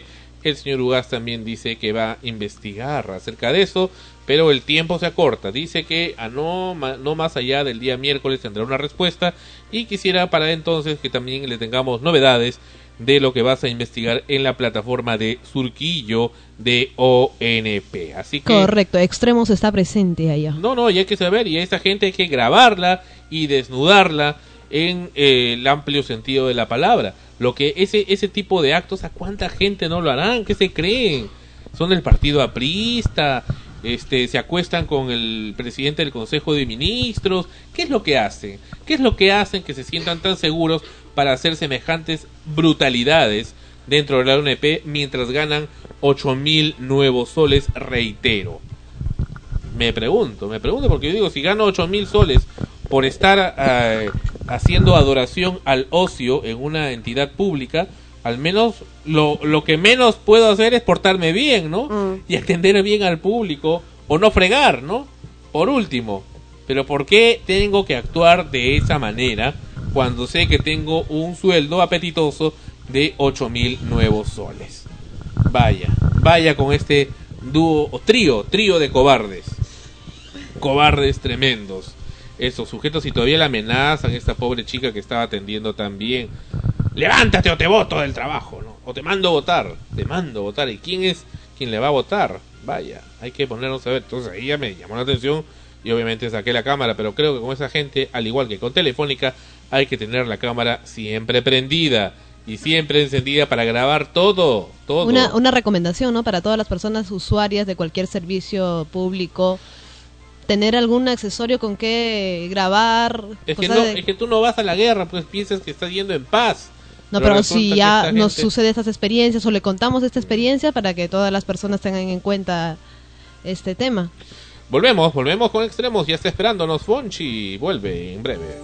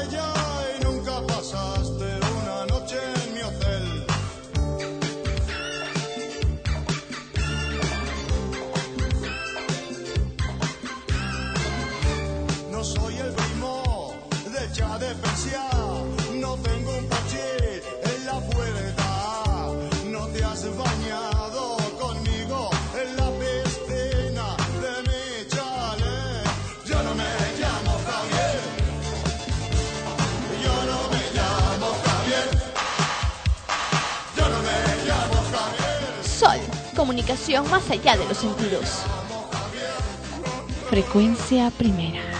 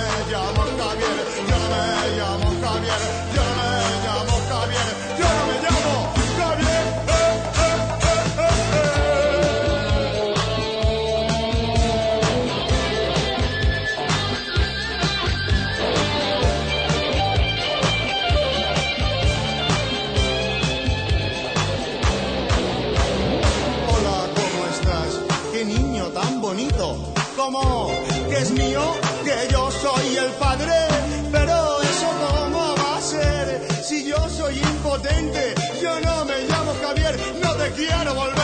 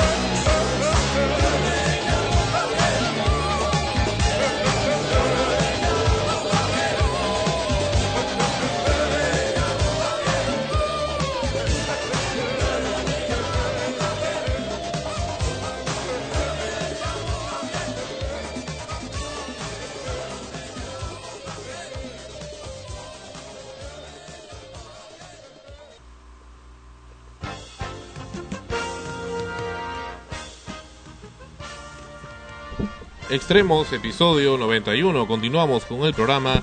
La canción que escuchábamos hace instantes es Yo no me llamo Javier. ¿Quién interpreta? Los Toreros Muertos. Mm. Bueno, Extremos, episodio 91. Y como cada semana no se hace esperar más, Fonchi, nuestro gran amigo, el psicólogo Alfonso Díaz Clat, con sus interesantes comentarios psicológicos. Hola Fonchi, bienvenido una vez más a Extremos. Buenas noches, Sandro. Encantado de, de acompañarlos una noche más y nada, dispuesto a compartir los conocimientos de la psicología con ustedes. Estábamos viendo un material muy interesante que no sé si lo has llegado a ver en video de cómo eh, manejan esos actores las emociones, ¿viste? Por supuesto, es un programa mexicano sobre de humor, ¿no? Claro, pero estas gentes hacen bastante humor, pero no se ríen. No, no, en ningún momento llegan ni siquiera a la sonrisa.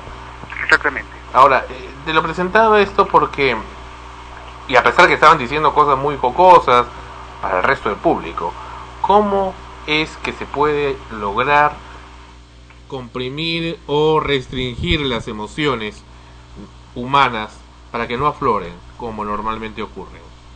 Bueno, Sandro, eh, aquí hay dos aspectos importantes a tener en cuenta en el control de las emociones. Primero, el aspecto vulgar del vulgo, de, la gente de a pie común y corriente. Po- Podemos separar en dos grupos a, los seres humanos. Las personas que controlan sus emociones y las personas que no son capaces de controlar sus emociones. Y eh, por otro lado tenemos eh, eh, la capacidad ya actoral. Ya este, escénica.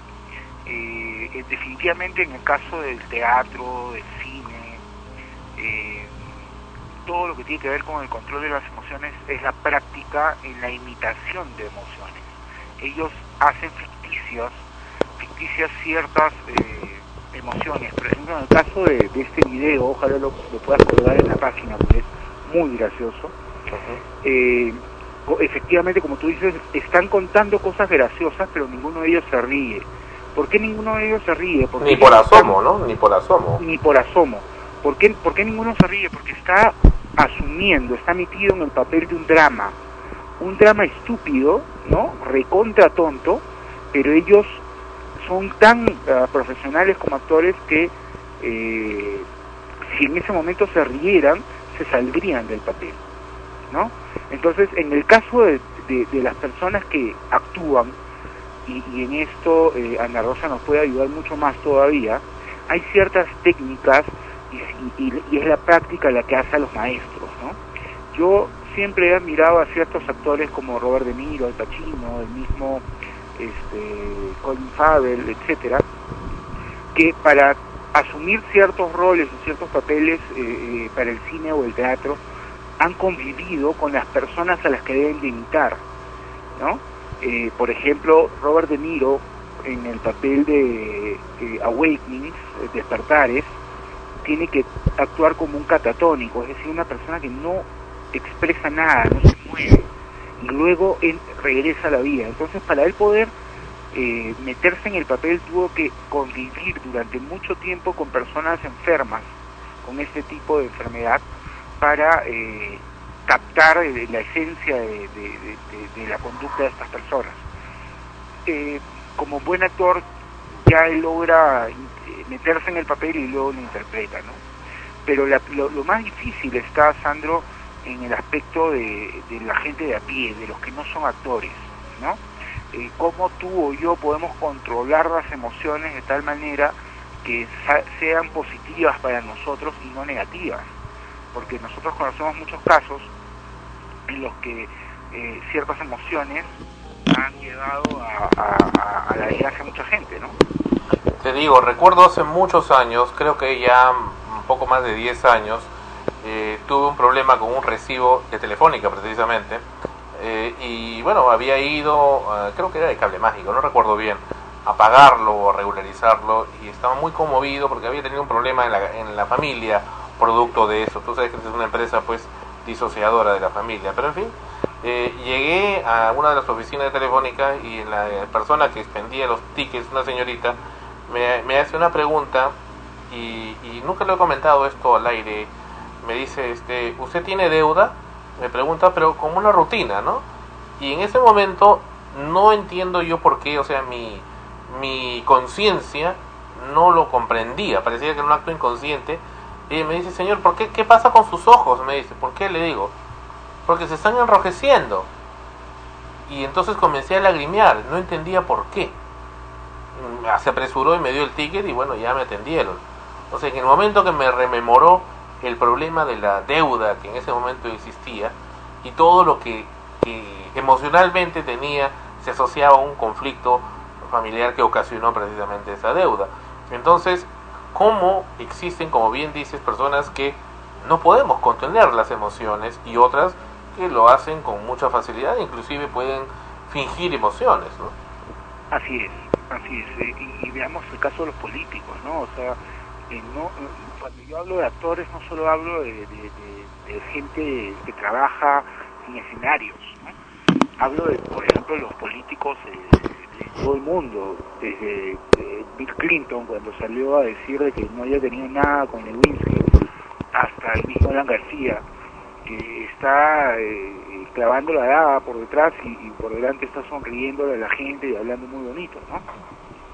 Eh, el tema, creo, va más a, lo que tú nos comentas. En el caso de lo que nos comentas que te sucedió en Telefónica fue un desborde de emociones, ¿no? Las emociones te desbordaron, se te salieron, no pudiste eh, controlar eh, el filtro de emociones hacia afuera. Y eso te, te llevó pues a, a- a evidenciar lo, a- el problema que tenías en, en casa. ¿Por qué ocurre eso? En el caso de, de lo que tú nos comentas es eh, la saturación de emociones, Sandro. Eh, cuando una persona, el, famoso el famoso caso, el famoso ejemplo, la famosa frase, estoy a punto de reventar, ¿no? O, o- o esta es la gota que rebalsó el vaso. Efectivamente las emociones son así, nosotros tenemos un umbral de emociones. Un umbral, por ejemplo, es el límite máximo que aguantamos, por ejemplo, para el sonido, ¿no? Como tú sabes, y, hemos hablado mucho del tema con la película Noise, los seres humanos tenemos un, un umbral que nos permite aguantar el ruido hasta cierto punto, hasta cierto límite. Eh, es igual con, por ejemplo, eh, los olores. Cuando hay olores demasiado fuertes, sobrepasan nuestro umbral y nos causan cierto daño. Con, lo- con, los dolores, con, con las sensaciones eh, físicas también pasa lo mismo.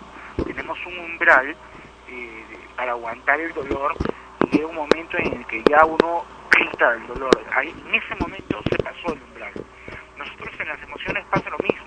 Algunos tenemos un vasito muy pequeño, algunos tienen un, enorme canasta, algunos tienen un tonel para, aguantar emociones o problemas o cargas emocionales, ¿no? Eh, entonces algunos se nos llena más rápido que a otros. Y cuando está lleno, simple y llanamente es mucho más difícil eh, controlar la explosión. Y a veces es inevitable. Entonces es esa la razón por la cual en tu caso, Sandro, eh, una palabra, en- eh, la palabra deuda, este, generó esta, esta respuesta física y emocional en ti. Claro, y ¿Por que, y no la podía controlar ni me estaba dando cuenta, ¿no? Que no me avisaban. Así es. Es eh, yendo a un campo un poco más exagerado, en, en, en la psicología forense se le llama un blackout a esto, ¿no? Es decir, la emoción te embarga y tú reaccionas sin darte cuenta de lo que está pasando o lo que estás haciendo. Entonces de repente este, tú estás en casa, hubo un problema, de repente te despertaste de un desmayo y estás cubierto en sangre, tienes un cuchillo en la mano y mataste a, tres, a, tus tres hijos y a tu esposa, ¿no? Entonces eh, la gente va a la policía y dice, señor, yo no, yo no lo he hecho, o sea, yo no sé en qué momento pasó. Y efectivamente es un blackout, eh, es un apagón de las emociones. Tú en ese momento actúas sin darte cuenta de lo que te está pasando. Es lo que te sucedió a ti a un nivel más, más controlado, por supuesto. ¿no? Eh, y, y hemos visto muchos de estos casos en televisión, ¿no? El famoso caso de Clímaco Basombrío, eh, el, el de Martín, ¿no? Él, eh, era, eh, eh, fue un caso perfecto para el tema del blackout, ¿no? Él, este, ya sea por una cuestión de sustancias ilegales o por una cuestión de exceso de emociones, puedes llegar a, a no, no, no darte cuenta de lo que estás haciendo y, y- y cometer un, un crimen, ¿no? Mira, a diario nosotros conocemos a personas populares eh, que han sido protagonistas de hechos deplorables, ¿no? Deportistas implicados en agresiones, excesos o exabruptos verbales, políticos, que después tuvieron que disculparse, entre muchos otros casos. Y hay que ser honestos, que muchos de nosotros alguna vez hemos vivenciado, vivenciado varios arrebatos que nos han llevado a arrepentirnos posteriormente, eh, con reacciones exageradas, decisiones precipitadas, que nos costaron mucho, eh, y básicamente el descontrol emocional.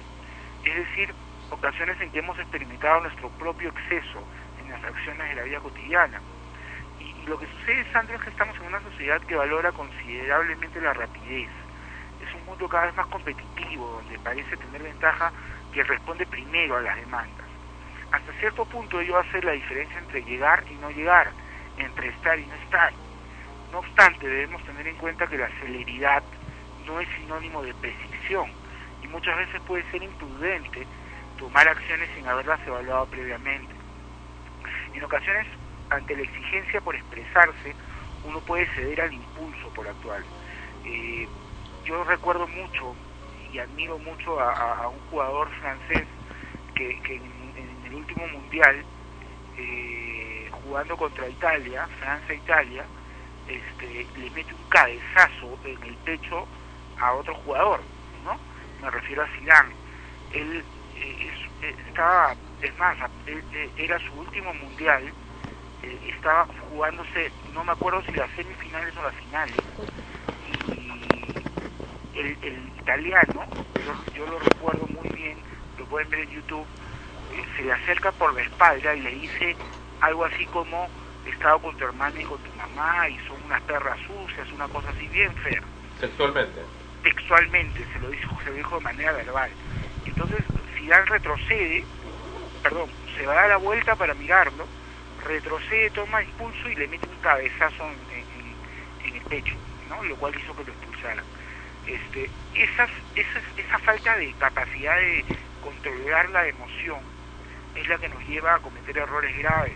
Y, lo he comentado en el programa, a mí me gusta mucho el fútbol y hay muchas veces en las que un jugador mete un gol, se saca la camiseta para celebrar de la emoción y, hay una ley en el fútbol que dice que tú no te puedes sacar la camiseta. Entonces, es tal el nivel de emocional, Sandro, que ellos sin darse cuenta se sacan la camiseta e inmediatamente, si es que tenían la amarilla, le sacan una tarjeta roja y lo botan del campo. Y, el equipo lo dejan eh, en problemas, ¿no? Entonces, ¿cómo pueden llegar eh, las, cómo pueden llegar las emociones a, llevarnos a actuar de manera tan inapropiada? Debemos tener en cuenta que el control de impulsos es una habilidad crítica para el éxito, particularmente para el manejo de nuestras relaciones personales y laborales. Hoy en día eso es básico y todos lo sabemos. Gracias a esta habilidad podemos mantener algunas emociones que se relacionan con los sentimientos como la ira, la tristeza o el miedo, y de esta manera bloqueamos la expresión de nuestros impulsos y podemos mantenernos calmados bajo la presión. Sin embargo, Sandro, estos sentimientos en el momento oportuno pueden incluso tener un valor constructivo o de supervivencia, y la semana pasada hablábamos de eso, ¿no? De cómo, o, o- la antesemana pasada, no recuerdo, cómo el miedo eh, era permitió a los antiguos eh, pobladores del planeta sobrevivir a los dinosaurios, ¿no? El instinto te lleva a veces a, a- sobrevivir. Entonces no es que tengamos que controlar toditas las emociones, para nada. Simple y llanamente debemos tratar de, eh, eh, de controlar aquellas que nos van a dar este, una consecuencia negativa. Esmeralda tiene una pregunta. Adelante, Esmeralda. Hola, Ponchi. ¿Qué tal? ¿Cómo estás? Ponchi, dos casos. Eh, las, aquellas personas que durante el día y cuando están con personas amigas no tan familiares a ella muestran siempre un eh, alegría o estar bien, pero sin embargo cuando llegan a casa sacan eh, esas emociones de tristeza, de cólera, de pena, como que si se desfogaran de todo el día. Un caso. El otro, eh, personas que llegan a contenerse por bastante tiempo y de un momento a otro, como tú dices, explotan, pero tienden a hacerse daño ellos mismos sin eh, hacer daño a los demás, ya sea golpeando las paredes, golpeando el piso, cosas así. ¿Qué hacer frente a e- eh, para qué hacer frente a esas personas, no? O para que ellos puedan desfogar de forma sana esa energía acumulada. Eh, bueno, muy buena la pregunta. Eh, en el primer caso, eh, creo que te refieres a las personas que se fuegan con la familia, este, llegan a casa y dejan aflorar los sentimientos. Bueno, esto es algo positivo y negativo al mismo tiempo. Es positivo porque se entiende que en el trabajo, con las relaciones personales extrafamiliares nos ha ido bien, porque hemos logrado contener esas emociones. Sin embargo, eh, al llegar a casa le hacemos dejado salir. Eh, ¿Por qué es que sucede esto? Nosotros por lo general, y hay una canción de R.E.M. que se llama Everybody Hurts, habla justamente de esto. Nosotros herimos a los que más amamos. ¿Por qué? Porque son ellos los que nos van a permitir, eh, son ellos los que nos dan permiso para ser nosotros mismos. Son ellos al- a, los que sabemos podemos herir y nos van a perdonar. Y eso es un error a veces porque no podemos eh, abusar de, esa situación de, amistad o, de familiaridad. Eh, yo tengo dos hijos pequeños, ya lo he comentado muchas veces, y en ocasiones eh, yo he ido aprendiendo a controlar mi, mi mal genio o mi mal carácter eh, con, mucho, con muchos años. Mi hijo mayor ya tiene seis y yo diría que recién estoy aprendiendo a dejar algunos problemas afuera. A veces todavía se me desbordan, pero hay que tratar de, así como nos cuidamos afuera, también cuidarnos dentro de la familia porque podemos hacerle mucho daño a, las personas a las que queremos, sobre todo a los menores. Con respecto al segundo caso, de gente que explota y, mete un golpe a la pared o, se hace daño de alguna manera, este, yo recuerdo mucho, tenía un amigo eh, muy querido que entró a la universidad, le, le dieron una mala noticia y este chico metió un puñete en la universi- a, la pared de la universidad y se partió los cuatro dedos de la mano. Y luego él se reía de esto, este, de lo tonto que fue, estudiaba psicología, eh, es psicólogo, y es- eso fue la, la evidencia más interesante de cómo este, a veces somos tan tontos, ¿no? Él no pensó y el, el puñete que le metió a la pared no cambió ningún ningún aspecto del problema, es decir, no lo solucionó, no lo aminoró, no le dio más tiempo, sino encima le generó un daño físico. Eh, ¿Qué sucede? Es bien sabido, hay una frase célebre este, que dice, que, par- que es parte de la sabiduría universal, el hecho de que los sentimientos alteran el pensamiento, ¿no? Cuando estamos ciegos de rabia, enfurecidos como un toro de lidia o locamente enamorados. El propio lenguaje lo indica, y es que la razón y el pensamiento en tales situaciones tienen la más mínima oportunidad de éxito. Las emociones básicas vinculadas al hambre, la sed, el miedo, la ira, la sexualidad, el cuidado de los niños, forman parte de nuestro equipamiento básico emocional, es decir, han venido con nosotros, están arraigadas biológicamente en nuestra naturaleza y forman parte de nosotros tanto si queremos como si no queremos. Eh, eh, el, el materno del que he hablado en algún momento eh, en un programa anterior nace en algunas personas con mayor intensidad que en otras. En cambio, el modo en que manejamos este tipo de formas de comportamiento innata está en nuestras manos, ¿no? Poseemos la libertad de sopesar las diferentes posibilidades de actuación y de decidir de acuerdo con nuestros propios motivos y criterios. Eh, por eso es que debemos de manejarlo, las emociones. Ojo que no es ahogarlas ni reprimirlas. Repito, no se trata, queridos escuchas, de ahogar o reprimir las emociones, sino de regularlas, controlarlas o eventualmente modificar los estados anímicos y sentimientos, eh, cuando estos no son inconvenientes, por supuesto. ¿no? Ana Rosa con su pregunta. Hola Fonchi, ¿qué tal? Eh, Qué gusto escucharte. igual. Gracias. Precisamente con respecto a lo que, a lo que estás diciendo eh, de controlar las emociones, para una persona común y corriente, ¿qué es lo que puede hacer para, para lograr esto cuando se irrita frecuentemente? Eh, hay, hay personas que todos los días tienen un motivo, una razón para enojarse y gritar, ¿no? Y al gritar se hacen daño a, a sí mismos porque muchas veces eh, terminan enfermándose pues de una úlcera, eh, males de- en general neurológicos y aún así eh, se mantienen siempre irritables ante cualquier detalle que, sienten que va en contra de sus derechos, por ejemplo, ¿no? Es, es algo muy común, por ejemplo, en, esos momentos que todos nos sentimos muchas veces eh, que, que vulnerados, eh, sobre todo cuando salimos a hacer algún trámite o salimos simplemente a la calle a, a pedir un servicio que, que se burlan o no nos atienden como debieran y nos sentimos pues que, que, están faltándonos el respeto. Pero hay, bueno, quienes tratamos de controlar eso, pero ¿qué puede hacer una persona que constantemente se irrita eh, casi a diario ante cualquier detalle que no le parece y que sabe que, que se siente pues hasta cierto punto impotente de poder cambiar? ¿Qué es lo que puede hacer? Bueno, Ana Rosa, eh, efectivamente hay varias, muchas técnicas. Hoy en día incluso en la psicología hay toda una rama que se llama el control de la ira. Y hay una película muy, muy conocida de Adam Sandler con el gran este, Jack Nicholson. Ajá. Se llama Locos de Ira en castellano. eh, en inglés creo que es Anger Management. Eh, eh, es una película que justamente trata esto, ¿no? Es toda una técnica eh, diseñada por psicólogos para controlar la ira, pero no es solo el problema de la ira, a veces es el problema de, de la incapacidad de hacernos respetar. Eso, ¿no? Eso es lo que, lo que voy. Exacto.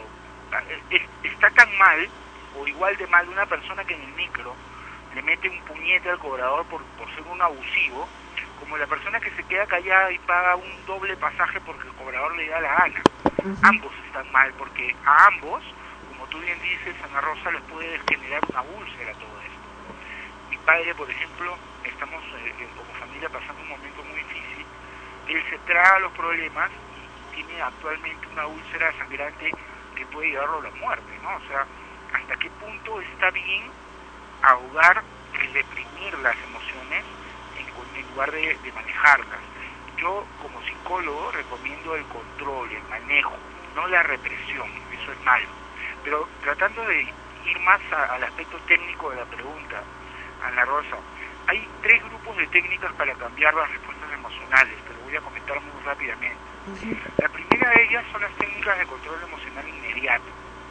Es decir, son las técnicas que nos sirven para controlar nuestras respuestas emocionales justo en la situación y el momento en que se dispara la reacción.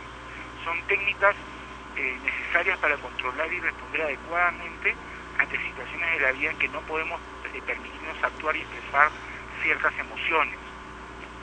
Por ejemplo, aquí se utiliza algo que se llama ah, eh, biofeedback. Es un, es un aparatito, tratamiento caro pero es interesante. A Sandro creo que lo ayudaría mucho. Escucha, Sandra. Es un tratamiento en el cual tú te colocas un aparatito pegado al cuerpo. te lo- es como una pequeña batería que te pegas con, con un gel especial. Cuando tú eh, reaccionas de manera abrupta o, o- o exagerada ante una situación y te das cuenta, inmediatamente aprietas el botoncito y este, esta pequeña batería emite un impulso magnético, un impulso eléctrico te alarma de una- perdón, ¿un pulso eléctrico qué? Un, un impulso eléctrico, una pequeña descarga eléctrica Ya. que hace que te duele el brazo muy, muy levemente. Una pero punzadita. te duele. Entonces, cada vez que tú, en diferentes momentos del día, tienes este problema, aprietas el botón y eso va haciendo de que te vayas autocontrolando. Eh, no es una Hasta que una de esas rompes el equipo también de tanta cólera que te, te está hincando, ¿no? Eh, bueno, es que fallaste, el- el- el- tienes, que, tienes que querer cambiar, tienes que querer mejorar tu, tu actitud. Entonces tú tienes un compromiso y lo cumples, ¿no? Al, al- al apretar este botoncito. Ojo que te duele, pero los resultados son muy buenos. Esta es una técnica conductista, eh, media pavloviana, este, Como un condicionamiento, ¿no? Eh, yo no estoy del todo de acuerdo, pero ayuda, ayuda. Eh, la segunda eh, técnica de estos tres grupos de técnicas que hay son las técnicas y ejercicios para descubrir y entender las causas de nuestras reacciones emocionales. En la primera analiza, eh, eh, veíamos el momento en el que reaccionábamos. En esta segunda, en este segundo grupo de técnicas se analizan las causas de la reacción. Por ejemplo, eh, estoy en el micro, se, me, se me acerca el cobrador y me dice de mala gana, me pide de mala gana el pasaje. Y yo reacciono y le digo su vida de una manera exagerada, excesiva. ¿no? Lo que tengo que hacer en este grupo de técnicas es analizar por qué reaccioné así, qué me había pasado en la, en la mañana, qué está sucediendo en casa, qué está influyendo en mí, qué, qué comí. A veces eh, la dieta te altera, eh, influye en, en- en- el sistema nervioso y, y no, no te ayuda, ¿no? Eh, etcétera. Esa es otra de las técnicas. Y la tercera es la técnica de cambio emocional permanente y desarrollo de la personalidad. Aquí ya entramos en el tema de terapia larga, ¿no? Eh, son programas de trabajo profundo que contienen técnicas y ejercicios que permiten nuestro crecimiento hacia una mayor madurez, básicamente emocional, generando cambios profundos que eh, nos permiten dejar de reaccionar de maneras en que no lo deseamos. Pero para esto, bueno, ya uno tiene que tener mucho dinero y tiempo, porque es un trabajo de, bastante profundidad en el tema de la autoestima y manejo de ansiedad, básicamente, y el tema de la ira. Estos son tres, tres grupos de técnicas que nos pueden ayudar a controlar todo tipo de emociones negativas. Este, y bueno, si ustedes entran a internet y, buscan páginas con respecto a este, este tema, van a encontrar mucha información con respecto a, a cómo tratar de manejar las emociones. Eh, preparándome para, para el tema, encontré una página que se llama manejodeemociones.com, imagínate. Eh, Es toda una web específicamente sobre este tema. Yo les recomiendo a los escuchas que tengan este problema eh, ingresar a esta página eh, que se llama manejodeemociones.com y van a encontrar información muy interesante al respecto. Aquí tiene a Melissa con una pregunta. Hola Fonchi, ¿cómo estás? ¿Qué tal? Eh, Qué, qué gusto escucharte, ¿cómo estás? Mira, te voy a contar algo. eh, bueno, yo soy una persona que poco, pocas veces he podido contener una emoción, pero a mí me pasó, o sea, me di cuenta de lo difícil que, que llega a ser esto, eh, porque una vez tuve un problema muy fuerte con un profesor de la universidad. Entonces mandé un reclamo al decano. La profesora se enteró y me sacó adelante de todo frente de todo el salón. Eh, ella, como manera de, de hacerme sentir mal a mí, me empezó a dar una serie de calificativos, que era una canalla, que porque había hecho eso, que iba a perder su trabajo, delante de todo el salón. Y yo recuerdo que mm, toda la gente me miraba y me decía, o sea, me decía Melissa, pero ¿por qué no lloraste? Yo hubiera llorado. Y yo decía, pero ¿por qué no lloré también? Me acuerdo que esa vez la miré con una cara tan desafiante, pero me moría de ganas de llorar y ni siquiera se me irritaron los ojos. Ella me, me botó del salón y al salir, eh, bueno, después de haber contenido como 45 minutos el llanto, tuve un llanto, este, no podía llorar. Me acuerdo que no podía llorar y se me, aho- me ahogué, se me cerró el pecho y estuve un buen rato así, que me moría de ganas de llorar y no pude. Me acuerdo que me fui al patio y pegué un grito y no podía llorar. Y esa vez me di cuenta que había contenido una emoción, pero que en realidad no había logrado de- desfogarle. Me di cuenta que jugar con las emociones puede llegar a ser peligroso. Es, es totalmente correcto. Lo que te pasó a ti en psicología se llama un bloqueo emocional. Tú lo que hiciste, eh, no te he escuchado del todo bien, te escucho bastante baja, pero tú lo que hiciste fue ante la, la situación de tener que enfrentarte al salón, eh, estar delante del salón y no llorar para quedar mal contigo misma, tu, tu, tu psiquis hizo que bloquearas esa emoción del llanto y al salir seguía bloqueada. Y hay personas que lo bloquean de por vida. Mira qué, qué, qué peligroso es esto como bien lo has dicho tú. Entonces eh, es por eso que no pudiste abrir esa puerta. Digamos tú la- le metes un, un cerrojo tan fuerte para no para que no salga durante el problema que después no te acuerdas cómo abrirlo y por un buen rato o, unas horas o días incluso no se puede abrir. Eh, lo bueno es que al menos gritaste y eso ayuda en algo pero hay personas que se siguen guardando estas cosas y es muy peligroso. Ahora quería comentarles algo más. A veces eh, cuando una persona está pasando por momentos emocionales muy fuertes, como el luto, por ejemplo, la muerte de un familiar cercano, hay eh, y, trata de controlar el duelo, es decir, no estar triste todo el tiempo, no estar deprimido, eh, afrontar la situación de la mejor manera posible porque tiene a cargo una empresa, tiene a cargo personal, eh, digamos, es la persona que tiene que motivar al resto. Esa persona va a tener momentos, eh, aunque no lo quieran, que va a caer en, en- en unas pequeñas depresiones, de pronto cuando esté en casa, de pronto cuando esté a solas, y cuando está con la gente actúa de manera normal. Pero cuidado porque esto puede llevar, por ejemplo, a problemas de memoria. La memoria a corto plazo se ve afectada cuando cuando el, el, el tonel o el vaso está ma- está medio lleno, ¿no? Eh, cuando una persona está pasando por estos momentos tiende a olvidarse mucho de, las cosas. Este, por ejemplo, eh, a mí me dice eh, mi esposa, oye, en la noche va a venir a comer a la casa tal pareja. Entonces, por favor, cómprate este pan y cómprate una botellita de vino.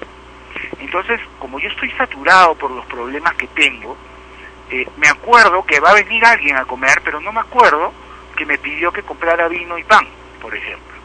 ¿no? Entonces cuando yo llego a casa, como ella no entiende la situación interna que estoy viviendo, este, o no la conoce a profundidad, me recrimina que me haya olvidado, ¿no? Y, yo me siento mal porque efectivamente me olvidé, pero no es que no la quiera o no es que no quiera apoyar, sino que simplemente a veces eh, las emociones te cargan tanto que, que tu memoria empieza a fallar y esto es bastante común, muy muy común, más de lo que se imagina la gente. Recuerdo que, que vi una, una producción coreana, si, no me, si mal no recuerdo, si coreana es, eh, en que precisamente uno de los personajes que, decía, pues un personaje, una persona bastante fría, ¿no? Eh, ve morir delante de, de ella a- al chico del, del que realmente estaba enamorada, pero lo había negado siempre. Eh, y, cuando muere, luego ella vuelve a su trabajo y está como si nada, como si nada hubiera ocurrido. Y, todo el mundo se sorprendía de que, de que esté así, porque prácticamente el chico había muerto casi por ella, ¿no? Por salvarla de un atropello, qué sé yo. Cuando está a solas en su casa y está normal, entra a bañarse, está arreglándose para salir, todo lo demás, de casualidad enciende el televisor en una cinta que él le había dejado y lo ve, ¿no? Lo ve en la cinta como él le habla con amor y pone todas las escenas eh, que se han grabado de los cumpleaños, cosas, y ahí es donde ella desata el llanto, ¿no? Pero luego de ello pierde la memoria. Y en eso termina la, la serie, que ella ha perdido la memoria, ¿no? Recuerda nada más que ese, esa persona es importante para ella, pero no sabe por qué. No sé. Sí, y acá, eh, antes de que des la respuesta, tenemos a Melissa con una pregunta final también. Para que la respondas ambas juntas. Fonchi, una consulta, mira, eh, ¿me escuchas? Sí, sí me escucho. Este, mira, siempre tenido la intriga y hasta he estado buscando en internet porque, bueno, yo tengo varios amigos que a veces muestran bastante insensibilidad ante algún hecho. O sea, siempre paran con el mismo rostro. Los veo, oye, pero esta película es triste. Oye, pero no te da cólera. No, no te da pena. No. Siempre me he preguntado si puede existir una persona que no tiene la capacidad de sentir. Porque, o sea, o qué pasa con ese tipo de personas que a veces no se dan cuenta que, que no sienten. Bueno, eh, acá, acá pueden haber dos explicaciones, una bastante extrema y una un poco más cotidiana. Sin embargo, ambas son bien, complicadas. La, extrema es eh, un tema ya psicopatológico, ¿no? Eh, que se llama la psicopatía.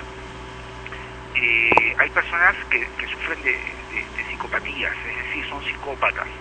Estas personas controlan en exceso sus emociones, ¿no? Una película que es extraordinaria para mostrar este caso es una película antigua, si no me equivoco de los 80 que se llama La raíz del miedo, con Richard Gere y Edward Norton. Es una película en la que un monaguillo asesina de manera brutal al cardenal de la iglesia y va a juicio y él eh, controla tan bien sus emociones que llega a convencer al abogado y a todo el jurado de que este chico tuvo un blackout, lo que hablamos hace un momento, y no pudo, no, no, no, no, no se dio cuenta de lo que había hecho y sale exonerado. Este, ese es un extremo, ¿no? Eh, que la falta de sensibilidad se dé eh, por, por una psicopatía. Pero la otra posibilidad es que sean personas que no son sensibles a, a las expresiones faciales o a las circunstancias del entorno. Es decir, no se dan cuenta. Por ejemplo, yo recuerdo que cuando era chico, muy joven, eh, y, y hace poco lo comentaba con mi esposa, era medio torpe para hacer para hacer bromas, ¿no? Eh, ¿Por qué? Porque no tenía ese olfato para saber en qué momento, cuál momento era el adecuado y cómo debía, hasta dónde podía hacerse la broma. Eso es algo que se aprende poco a poco. Igual pasa con las emociones. Hay personas que aparentemente no muestran emociones de tristeza o de felicidad cuando los demás lo sienten porque no se dan cuenta, no tienen esa sensibilidad para comprender qué momento está pasando y qué es lo adecuado para el momento. no es que no sientan esa alegría, sino que no se dan cuenta que es un momento para sonreír o un momento para estar tristes, ¿no? Entonces, eh, también es un problema de percepción, ya es un problema psicológico, mucho menor evidentemente a una, a una psicopatía, pero este, de todas maneras es un problema. No es muy común, es raro encontrar personas medias este, robotizadas, ¿no? que, son excesivamente frías ante cualquier situación, pero como tú bien comentas, Melissa, hay personas que sí, pues no, aparente, no aparentan darse cuenta de qué emociones están dándose y de sentir además. ¿Y la pregunta de Ana Rosa? No, no era pregunta, era un, un comentario, ¿no? De, Me, me llamó mucho la atención, eh, eh, eh, creo que ya lo habías comentado en otras circunstancias, Ana Rosa. Esa obra me parece muy interesante porque efectivamente, eh, y esto lo hablaba con un amigo unas horas antes de- del programa, a veces el embargo de emociones nos lleva a que el cerebro, que es una maravilla, au- automáticamente prenda mecanismos de defensa. ¿no? Son mecanismos de defensa, eh, por ejemplo, está la racionalización, ¿no? en donde tú racionalizas todo. Por ejemplo, eh, te le mandaste a una chica, te, te propusiste ser su enamorado y rebotaste, te dijo no, nada que ver, no tiene Choteado. nada contigo. Para que eso no te haga daño, para que esas emociones no te perturben, tú racionalizas y empiezas a pensar a- y decir, bueno, lo que pasa es que es, no es el mejor momento, ella está postulando a la universidad, de repente este, sus papás son muy serios, eh, la han criado a la antigua, entonces empiezas a, crear todo un escenario en el cual tú no tienes la culpa de, que, ella no te haya aceptado, sino eres básicamente la víctima de, de lo sucedido, entonces esto ya no te hace tanto daño. Otra, eh, otro mecanismo de defensa mucho más profundo, mucho más grave, cuando la emoción es tan intensa como la que contaba su Ana Rosa, es a veces el- la amnesia, ¿no? el olvido, la pérdida de la memoria. A veces hay eventos tan traumáticos que inmediatamente la, el consciente, ya les he hablado de esto, lo manda al fondo de, de la mente, que es el inconsciente, y ahí están eh, todas las cosas que nos hacen daño. Recordarán ustedes que les hablé que todos somos capaces de recordar el momento de nuestro nacimiento, pero no lo podemos evocar a la conciencia porque nos moriríamos por la experiencia tan traumática y brutal que es nacer. Entonces, más o menos pasa lo mismo en el caso de, de esta obra que Ana Rosa nos comentaba, ¿no? Es un mecanismo de defensa que, que- que el cuerpo humano tiene pre- preprogramados para ayudarnos a subsistir y protegernos. Eso significa, suponiendo pues que, esto que debe ser también, eh, eh, pueden haber eh, casos reales también de, hechos como estos, es sumamente peligroso hacer que esta persona recupere la memoria, porque si lo ha bloqueado es porque precisamente se está protegiendo. Efectivamente, efectivamente. Por eso es que para hacer, eh, ustedes saben que, que- yo soy psicoanalista, para tú hacer hipnosis, redireccionar a la persona, tienes que tener demasiado cuidado. Le queda un minuto de Bien. tiempo. Ok. De tener conocimientos en hipnosis, eh, eh, he recurrido a ella en dos ocasiones en toda mi vida, eh, única y exclusivamente para, para, para solucionar problemas, digamos, de mediano plazo. Correcto. Pero es muy peligroso manipular el tema de los recuerdos, hay que tener mucho Bien. cuidado hasta dónde se llega. Bien. Fonchi, el correo donde te pueden escribir como siempre y agradeciéndote por tu presencia como cada semana. No tienes por qué, Sandro. ADK, guion o guion bajo 811 arroba yahoo.es. Muchas gracias Fonchi y hasta la próxima semana. Un saludo para todos los taxistas ahí en. Un fuerte abrazo. Gracias. Gracias a la distancia a nuestro amigo Fonchi que está como cada semana en el programa.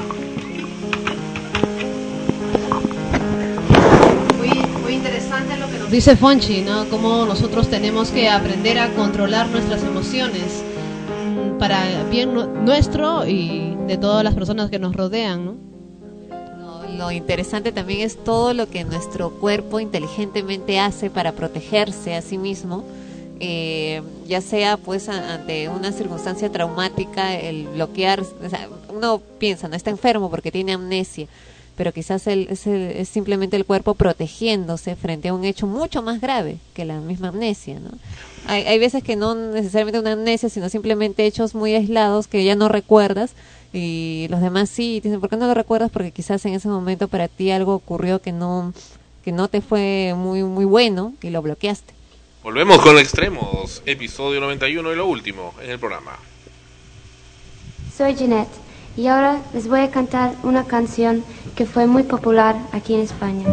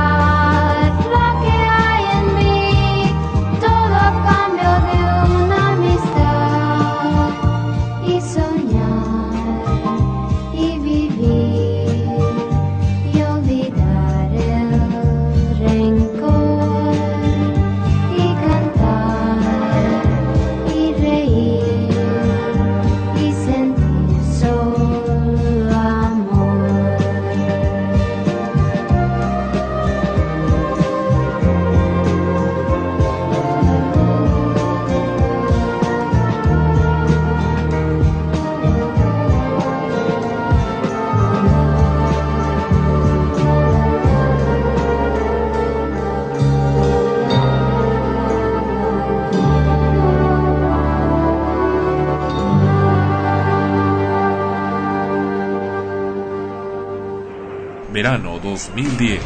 Brisa, calor y amistad en el amanecer de un nuevo año. Sol, comunicación más allá de los sentidos. Frecuencia primera.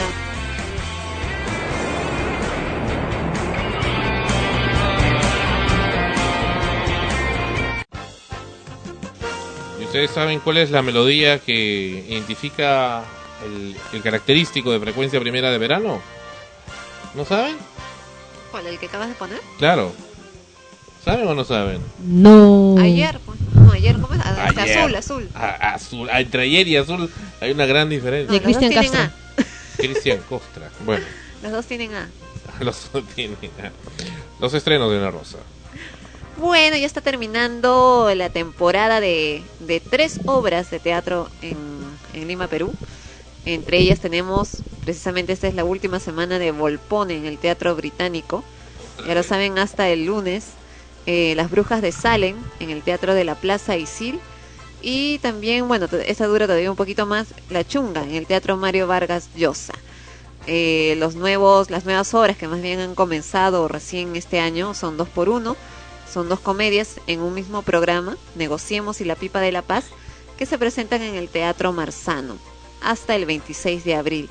Y los próximos estrenos en teatro tenemos eh, Visitando al Señor Green, en esta puesta en escena de la mundialmente exitosa comedia dramática del norteamericano Jeff Byron, Ross Gardiner, un joven ejecutivo neoyorquino, se ve obligado, tras un incidente, a realizar servicio comunitario visitando al anciano señor Green. Lo que empieza como la irónica y divertida relación entre dos hombres de diferentes generaciones que no quieren estar juntos en un mismo espacio se convierte además en una apasionante y conmovedora historia que nos acerca a explorar la naturaleza de la amistad la familia, la tolerancia, el perdón y la reconciliación. Esta obra se estrena el 4 de febrero y va hasta el 14 de marzo en el Auditorio Igna Miraflores, en la avenida Angamos Oeste 120-120 Miraflores. Y también se estrena Hilo Rojo, de, bajo la dirección de Inés Pasic, comedia inspirada en la leyenda de Isis y Neftis, inseparables hermanas de Osiris, unidas por lazos de sangre, deseo de poder y amor hacia Osiris. Ellas están atadas por el odio con la misma fuerza con que las une el amor. Eh, esta obra se caracteriza por ser una narración sin palabras del teatro de figura, teatro de figura en la que no existen las palabras y se apoya en técnicas de mimo, máscaras y manipulación de objetos y títeres. La directora Inés Pasic es la misma creadora de Los Mundos de Fillerman, en el 2006, obra premiada en la Academia de Artes Escénicas de Quebec, Canadá, como la mejor producción extranjera. Esta obra se estará presentando en el Teatro de la Alianza Francesa en la Avenida Arequipa 4595 Miraflores, también a partir del, 14 del 4 de febrero y solo hasta el 28 de febrero 2010. Los estrenos de esta semana en cine se estrenó Amor sin escalas. Ryan Bigman, interpretado por George Clooney, es un experto en reducciones empresariales, tanto de personal como de dinero, cuya apreciada vida en la carretera se ve amenazada en el momento en que está a punto de ganar 10 millones de millas en vuelos frecuentes y justo después de haber conocido a la mujer de sus sueños, otra viajera habitual. Nueva película del director de Gracias por Fumar. También tenemos Mi vida en ruinas. Georgia, Nia Bardalos, es una joven divorciada que está desencantada con la dirección que lleva su vida. Trabaja como guía turística en una agencia de viajes griega, donde tendrá que lidiar con un alocado grupo internacional de turistas más interesados en comprar bizarros souvenirs que en visitar monumentos. Mientras intenta que presten atención a las maravillas de la Grecia antigua, ella misma comenzará a ver las cosas de otra manera, ya que el amor puede aparecer cuando menos se lo espera. También tenemos Atrapados en el piso 13. 13. Tres vecinos, Claudia, Tommy y Carl, se quedan encerrados en el ascensor en el piso 13, después que este sufre una avería por un apagón. En el ascensor y en el piso 13 el miedo no tardará en apoderarse de ellos. Aquí algo se esconde. Y finalmente, Asesino Ninja. Ninja Assassin narra la historia de Raizo, uno de los mejores asesinos del mundo. Raizo es un niño de la calle transformado en una máquina entrenada por el clan Osunu, una sociedad secreta la cual se cree que es un mito. El asesinato de uno de los amigos de Raizo por el mismo clan hace que él huya y desaparezca. Ahora él espera el momento indicado para la venganza. Y se acabó. Gracias por estar con nosotros. Episodio 91 de Extremos en Sol. Frecuencia primera RTVN se va siempre dejando temas pendientes que esperamos tocarlos la próxima semana. Ah, me olvidaba. Small BJ, esta interesante serie que regresa en su décima temporada, en la segunda parte de su décima temporada, postergó en The Warner Channel para el martes a las 2100 hora del el centro, es decir, las eh, menos 5 UTC, su est- el estreno de su del décimo episodio de su décima temporada. Gracias por estar con nosotros y aquí Esmeralda y Melissa de- se despiden. Se, se van a comer a ¿cómo se llama ese lugar? Il gato. Ah, no, no, no, no, no, nosotros somos de buen diente, ¿verdad, Melissa? ¿Cómo hablas así? Claro, nosotros necesitamos por lo menos un buen pizza, su- plato su- y sobre su todo pizza, delicioso. Pizza con extremo queso. Bueno, ya saben, eh, Fabiana nos está invitando a comer, así que hay que tomarle la palabra y así que ya nos, nos iremos para allá a probar su, la- lo que sus deliciosas manitas preparan. Claro, y no se olviden, de, de- les esperamos en el siguiente episodio. Nosotros estamos siempre aquí, las denuncias, la página, visiten. Nos vemos la próxima semana. Sí, me estaban preguntando los admiradores de Melissa, es M Vera arroba eh, sí, Melissa no, M Vera no. M Vera no, Yo lo digo, Melissa- yo lo digo, M Polly, M Polly. arroba frecuenciaprimera.com. Sí, el tuyo Esmeralda? El mío es gchaupis arroba frecuenciaprimera.com. Mira, ¿eh? No, E Chaupis. Sí, echaupis. Soy Recuerden que voy dos semanitas. arroba frecuenciaprimera.com. Y ya. Y Sandro es. No, yo no tengo, yo tengo el principal. Bueno, hasta la próxima semana donde tendremos también la entrevista que se le hizo a Cecilia Gisper. A Cecilia Canti. y más cosas. Ajá. Y bueno, y la esperada respuesta de parte de la ONP. Gracias y hasta la próxima semana en Extremos. Extremos, episodio 91, llegó a ustedes por cortesía de cotear.pe. En el Perú, comprar por internet es cotear. Este programa se retransmite en podcast en frecuenciaprimera.org slash extremos podcast. Ha sido una realización de Sol, Frecuencia Primera RTVN, Lima 2010. Derechos reservados. Escriba a extremos, extremos arroba frecuenciaprimera.org.